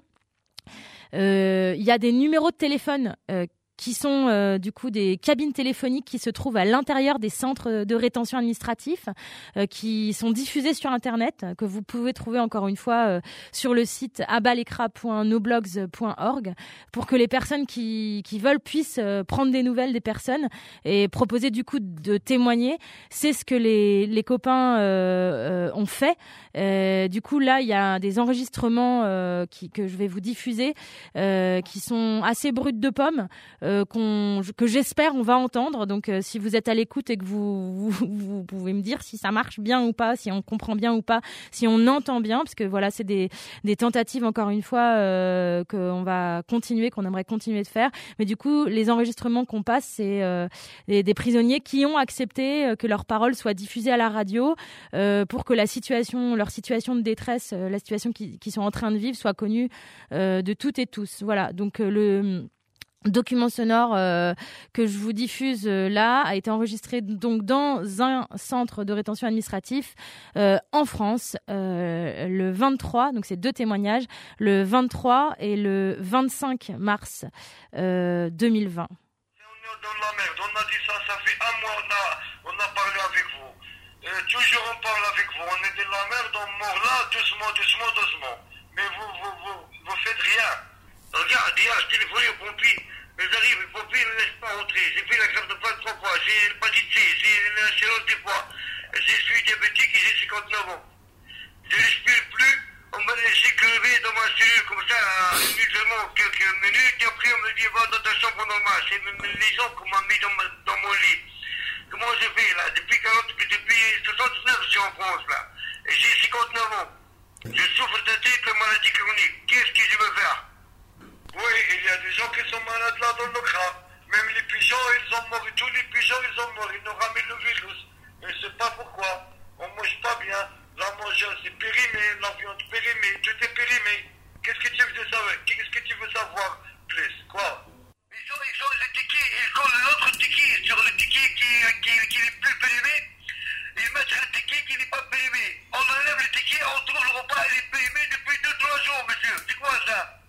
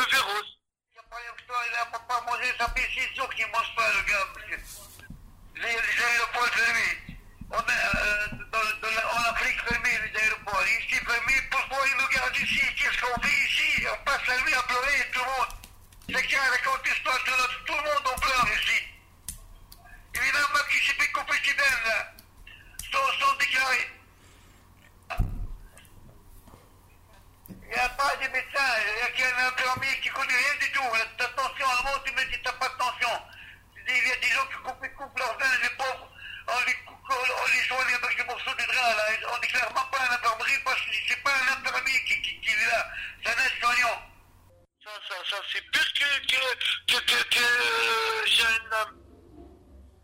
Euh, attends, euh, paradis? Non, c'est pas le paradis. Euh, il y a le paradis. Il y a le, comment ça s'appelle, le contraire? L'enfer. L'enfer, exact, l'inferno. On est dans l'enfer, monsieur, là. On est dans l'enfer. Je vis ici sans rien, rien. Je, je ramasse les micros pour fumer encore des microbes de plus en plus.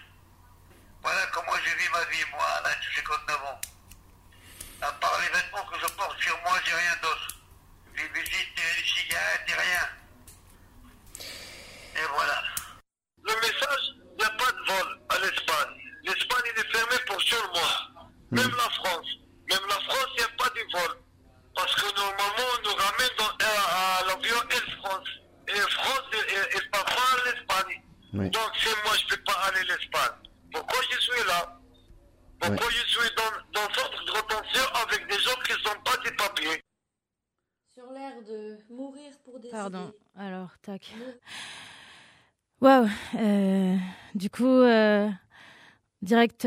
centre, euh, d'un centre de rétention. D'ailleurs, je ne sais pas d'où, les potes m'ont pas transmis l'info. Si vous êtes là, les copains, dites-moi.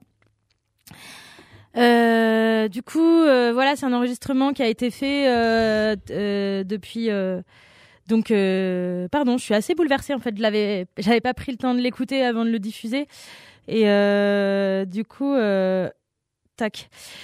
Euh, du coup, voilà, il y a les copains qui ont pris des nouvelles, euh, du coup, des, des détenus qui s'expriment sur cet enregistrement. Il y a à peu près cinq personnes qui ont été emmenées, euh, euh, soit à l'hôpital, soit à l'infirmerie, euh, depuis ces conversations, euh, probablement pour cause d'intoxication alimentaire.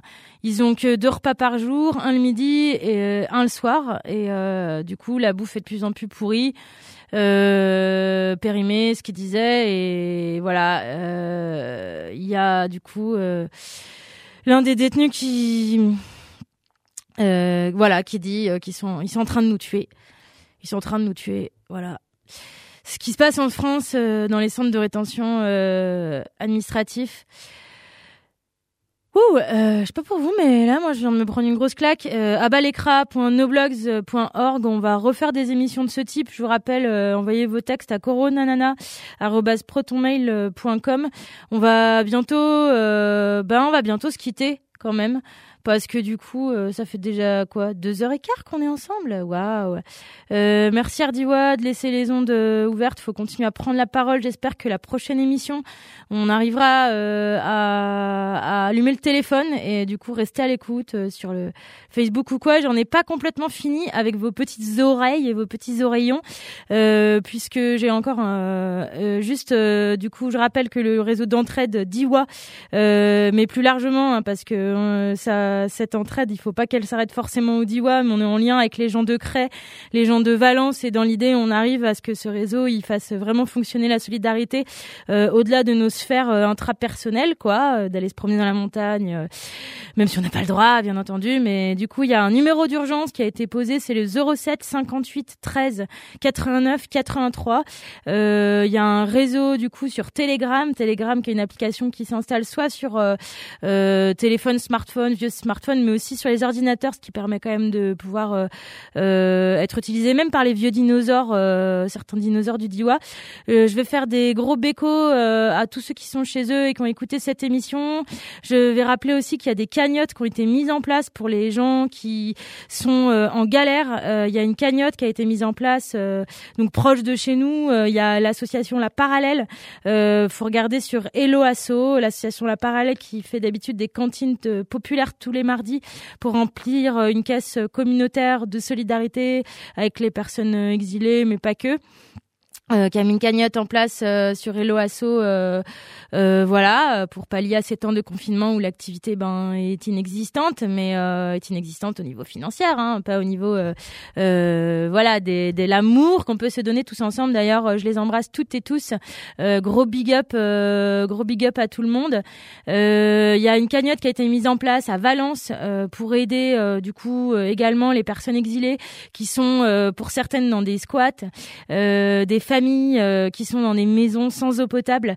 Euh, on n'a pas pu rentrer en détail dans tout dans cette émission parce qu'en fait il y a énormément de choses à dire, mais promis on reviendra en détail sur les situations euh, de ce qui se passe là-bas à Valence, notamment l'association Pas d'enfants à la rue qui se mobilise à fond fond fond.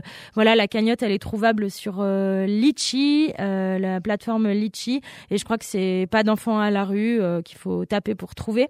Et sinon, il y a euh, quoi d'autre que je voulais dire? Bon, je sais plus.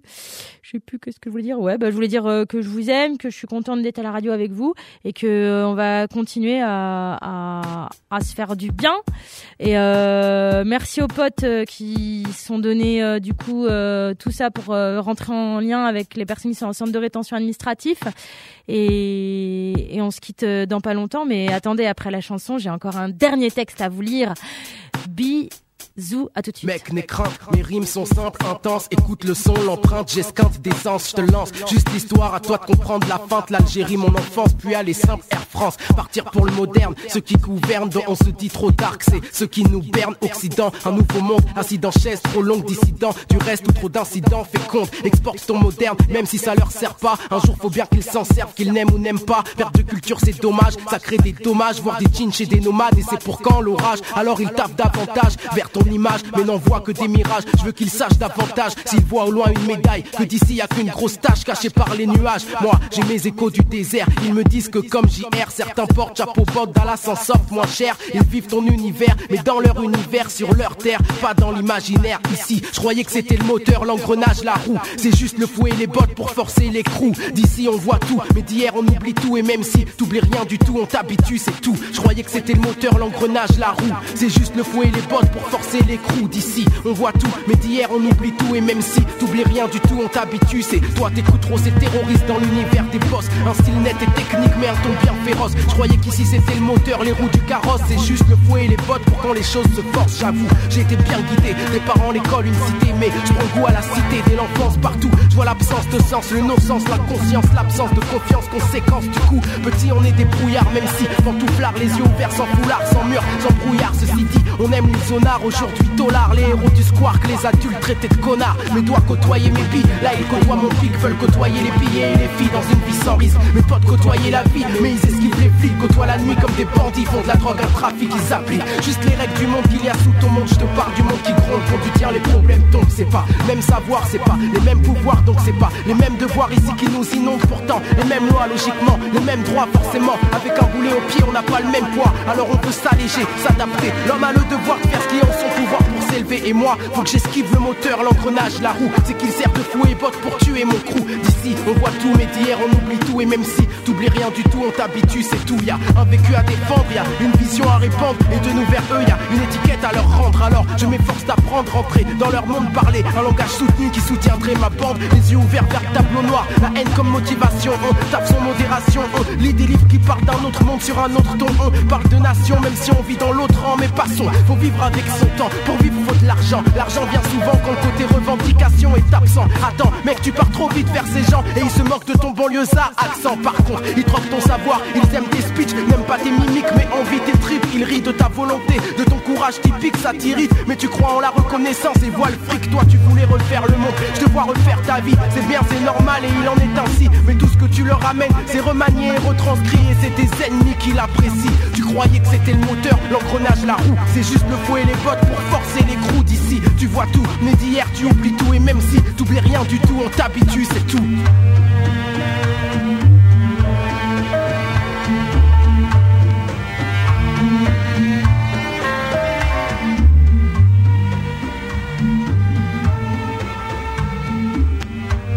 Faites taire, chers humains, tous vos ridicules appels à la guerre.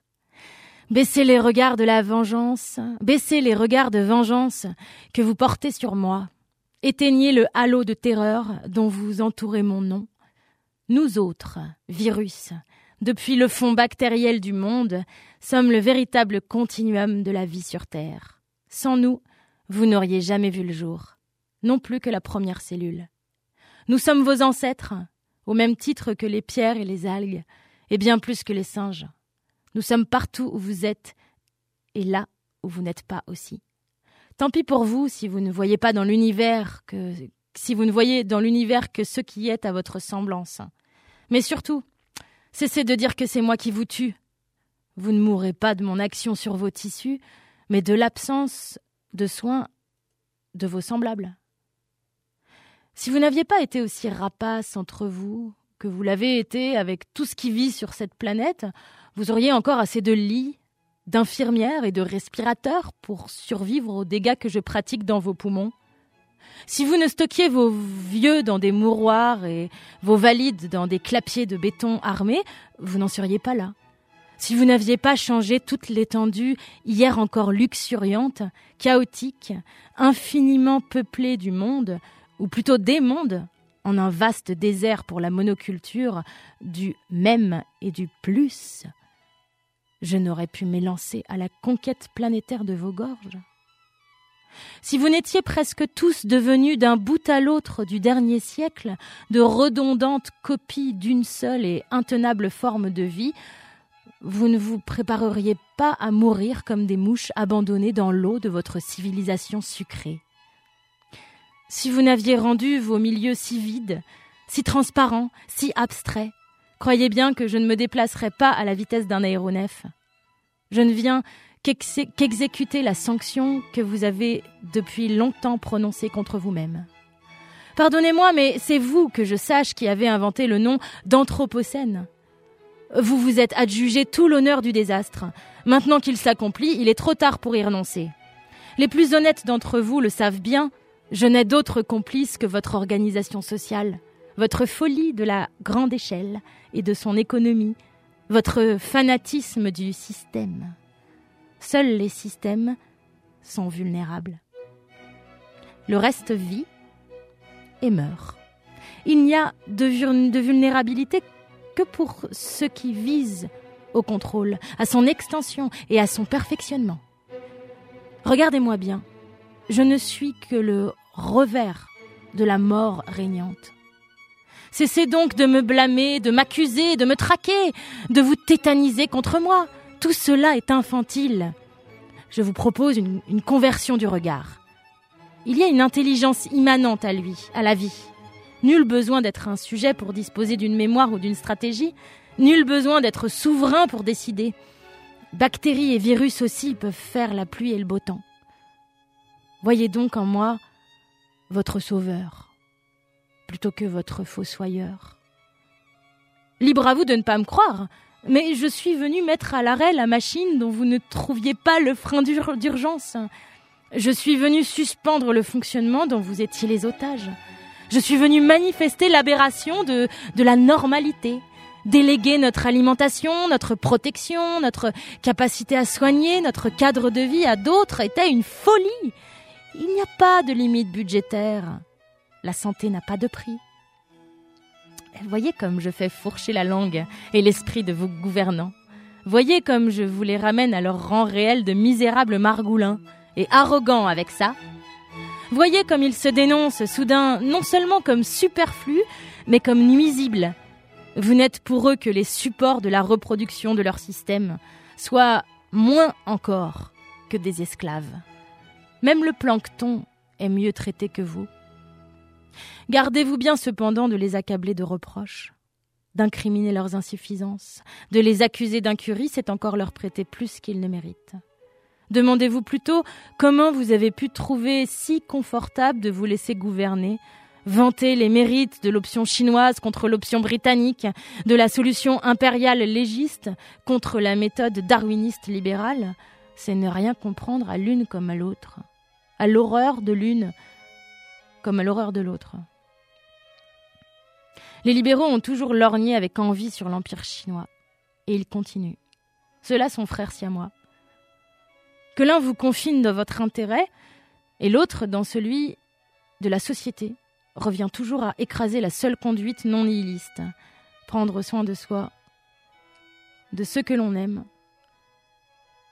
et de ceux que l'on aime dans ceux que l'on ne connaît pas. Ne laissez pas ceux qui vous ont mené au gouffre prétendre vous en sortir. Ils ne feront que vous préparer un enfer plus perfectionné, une tombe plus profonde encore, le jour où ils, où ils pourront, ils feront patrouiller l'armée dans l'au-delà. Remerciez-moi plutôt. Sans moi, combien de temps encore aurait-on fait passer pour nécessaire toutes ces choses inquestionnables et dont on décrète soudain la suspension? La mondialisation, les concours, le trafic aérien, les limites budgétaires, les élections, le, le spectacle des compétitions sportives, Disneyland, les salles de fitness, la plupart des commerces, l'Assemblée nationale, l'encasernement scolaire, les rassemblements de masse, l'essentiel des emplois de bureau, toute cette sociabilité ivre qui n'est que le revers de la solitude angoissée des monades métropolitaines. Tout cela était donc sans nécessité, une fois que se manifeste l'état de nécessité. Remerciez-moi de l'épreuve de vérité des semaines prochaines. Vous allez enfin habiter votre propre vie, euh, sans les mille échappatoires qui, bon an, mal an, font tenir l'intenable. Sans vous en rendre compte, vous n'aviez jamais emménagé dans votre propre existence. Vous étiez parmi les cartons, et vous ne le saviez pas. Vous allez désormais vivre avec vos proches. Vous allez habiter chez vous. Vous allez cesser d'être en transit vers la mort. Vous haïrez peut-être votre mari. Vous gerberez peut-être vos enfants. Peut-être l'envie vous prendra-t-elle de faire sauter le décor de votre vie quotidienne. À dire vrai, vous n'étiez plus au monde, dans ces métropoles de la séparation. Votre monde n'était plus vivable en aucun de ces points qu'à la condition de fuir sans cesse. Il fallait s'étourdir de mouvements et de distractions tant la hideur avait gagné de présence, et le fantomatique régnait entre les têtes. Tout était devenu tellement efficace que rien n'avait plus de sens. Remerciez-moi pour tout cela et bienvenue sur Terre. Grâce à moi, pour un temps indéfini, vous ne travaillerez plus, vos enfants n'iront pas à l'école, et pourtant ce sera tout le contraire des vacances. Les vacances sont cet espace qu'il faut meubler à tout prix, en attendant le retour prévu du travail. Mais là, ce qui s'ouvre devant vous, grâce à moi, ce n'est pas un espace délimité, c'est une immense béance. Je vous désœuvre. Rien ne vous dit que le non-monde d'avant reviendra toute cette absurdité rentable va peut-être cesser à force de n'être pas payé. Quoi de plus naturel de ne plus payer son loyer? Pourquoi verserait-il encore ses traites à la banque, celui qui ne peut de toute façon plus travailler N'est-il pas suicidaire à la fin de vivre là où on, ne peut même pas cultiver un jardin? Qui n'a plus d'argent ne va pas s'arrêter de manger pour autant. Et qui a le fer a le pain. Remerciez-moi, je vous place au pied de la bifurcation qui structurait tacitement vos existences. L'économie ou la vie. C'est à vous de jouer. L'enjeu est historique. Soit les gouvernants vous imposent leur état d'exception, soit vous inventez le vôtre. Soit vous vous attachez aux vérités qui se font jour, soit vous mettez la tête sur le billot. Soit vous employez le temps que je vous donne maintenant pour figurer le monde d'après à partir des leçons de l'effondrement en cours, soit celui-ci achèvera de se radicaliser. Le désastre cesse quand l'économie cesse. L'économie est le ravage. C'était une thèse avant le mois dernier. C'est maintenant un fait. Nul ne peut ignorer ce qu'il faudra de police, de surveillance, de propagande, de logistique et de télétravail pour le refouler. Face à moi, ne cédez ni à la panique, ni au déni. Ne cédez pas aux hystéries biopolitiques. Les semaines qui viennent vont être terribles, accablantes, cruelles. Les portes de la mort seront grandes ouvertes. Je suis la plus ravageuse production du ravage de la production. Je viens rendre au néant les nihilistes. Jamais l'injustice de ce monde ne sera plus criante. C'est une, civilisation et non vous que je viens enterrer. Ceux qui veulent vivre devront se faire des habitudes nouvelles et qui leur seront propres. M'éviter sera l'occasion de cette réinvention, de ce nouvel art des distances, l'art de se saluer, en quoi certains étaient assez bigleux pour voir la forme même de l'institution, n'obéira bientôt plus à aucune étiquette. Il signera les êtres. Ne faites pas cela pour les autres, pour la population ou pour la société, faites cela pour les vôtres. Prenez soin de vos amis et de vos amours. Repensez avec eux souverainement une forme juste de la vie. Faites des clusters de vie bonne. Étendez-les et je ne pourrai rien contre vous. Ceci est un appel non au retour massif de la discipline, mais de l'attention. Non à la fin de toute insouciance, mais de toute négligence. Quelle autre façon me restait-il pour vous rappeler que le salut est dans chaque geste, que tout est dans l'infime? J'ai dû me rendre à l'évidence. L'humanité ne se pose que les questions qu'elle ne peut pas se poser.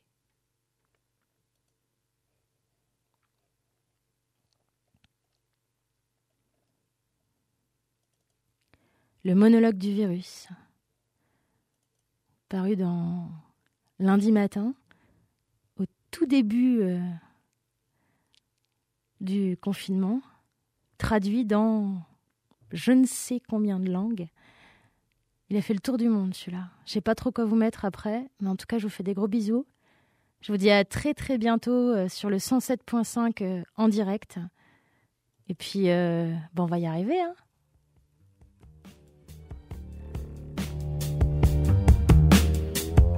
Écoutez le requiem des ventres creux qui montent loin, grand plus fort à chaque nouvelle recrue. Ces crocs sont acérés, pris d'une blancheur nacrée. Ayez crainte car ils n'attendent chose qu'on les libère de leur écrin. Nous vous cracherons nos cris coincés dans le gosier avec la poésie des bêtes de somme qui sortent de l'enclos. Nous bannirons les mots ramollis de pleurs et de sanglots et ceux qui vous désigneront seront alors des plus grossiers. Et vous pourrez toujours nous jouer de la rhétorique. Oui, nous serons pour vous la langue lourde et méthodique. Vous accuserez le coup d'une mémoire séculaire. L'évolution de ce monde ne sera pour vous plus jamais salutaire. Le soulèvement aura lieu. L'air est électrique, le temps est lourd et orageux. Le soulèvement aura lieu. Oui, c'est une évidence et t'auras beau prier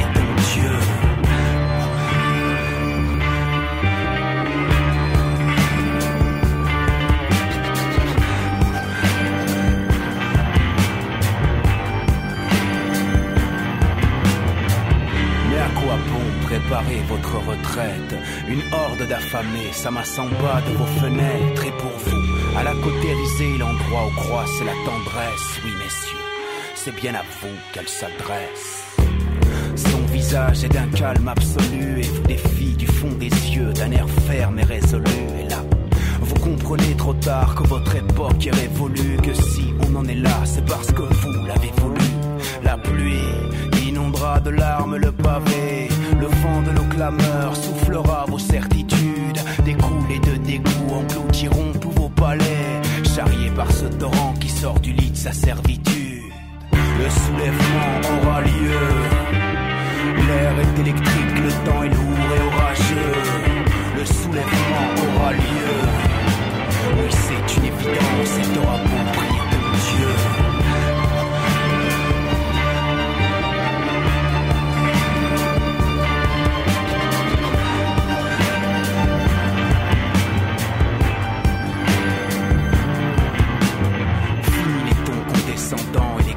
Conseils paternalistes, vos sourires narquois et tous vos traits d'humour raciste. Vous ne pourrez plus vous afficher de dorures indécentes, vous gargariser de dividendes et jouir du fruit de vos rentes. Quand vous sonnerez la cloche, seul le silence vous répondra. Vous nous direz votre petit personnel et les traits d'ingrats. Et nous, nous les bâtards, les rebuts et les déchets, nous nous danserons autour du grand bûcher de vos rêves déchus. Le soulèvement aura lieu. Le soulèvement aura lieu. L'air est électrique, le temps est lourd et orageux. Le soulèvement aura lieu. Oui, c'est une évidence et t'auras beau prier ton Dieu. Le soulèvement aura lieu. L'air est électrique, le temps est lourd et orageux. Le soulèvement aura lieu. Oui, c'est une évidence et t'auras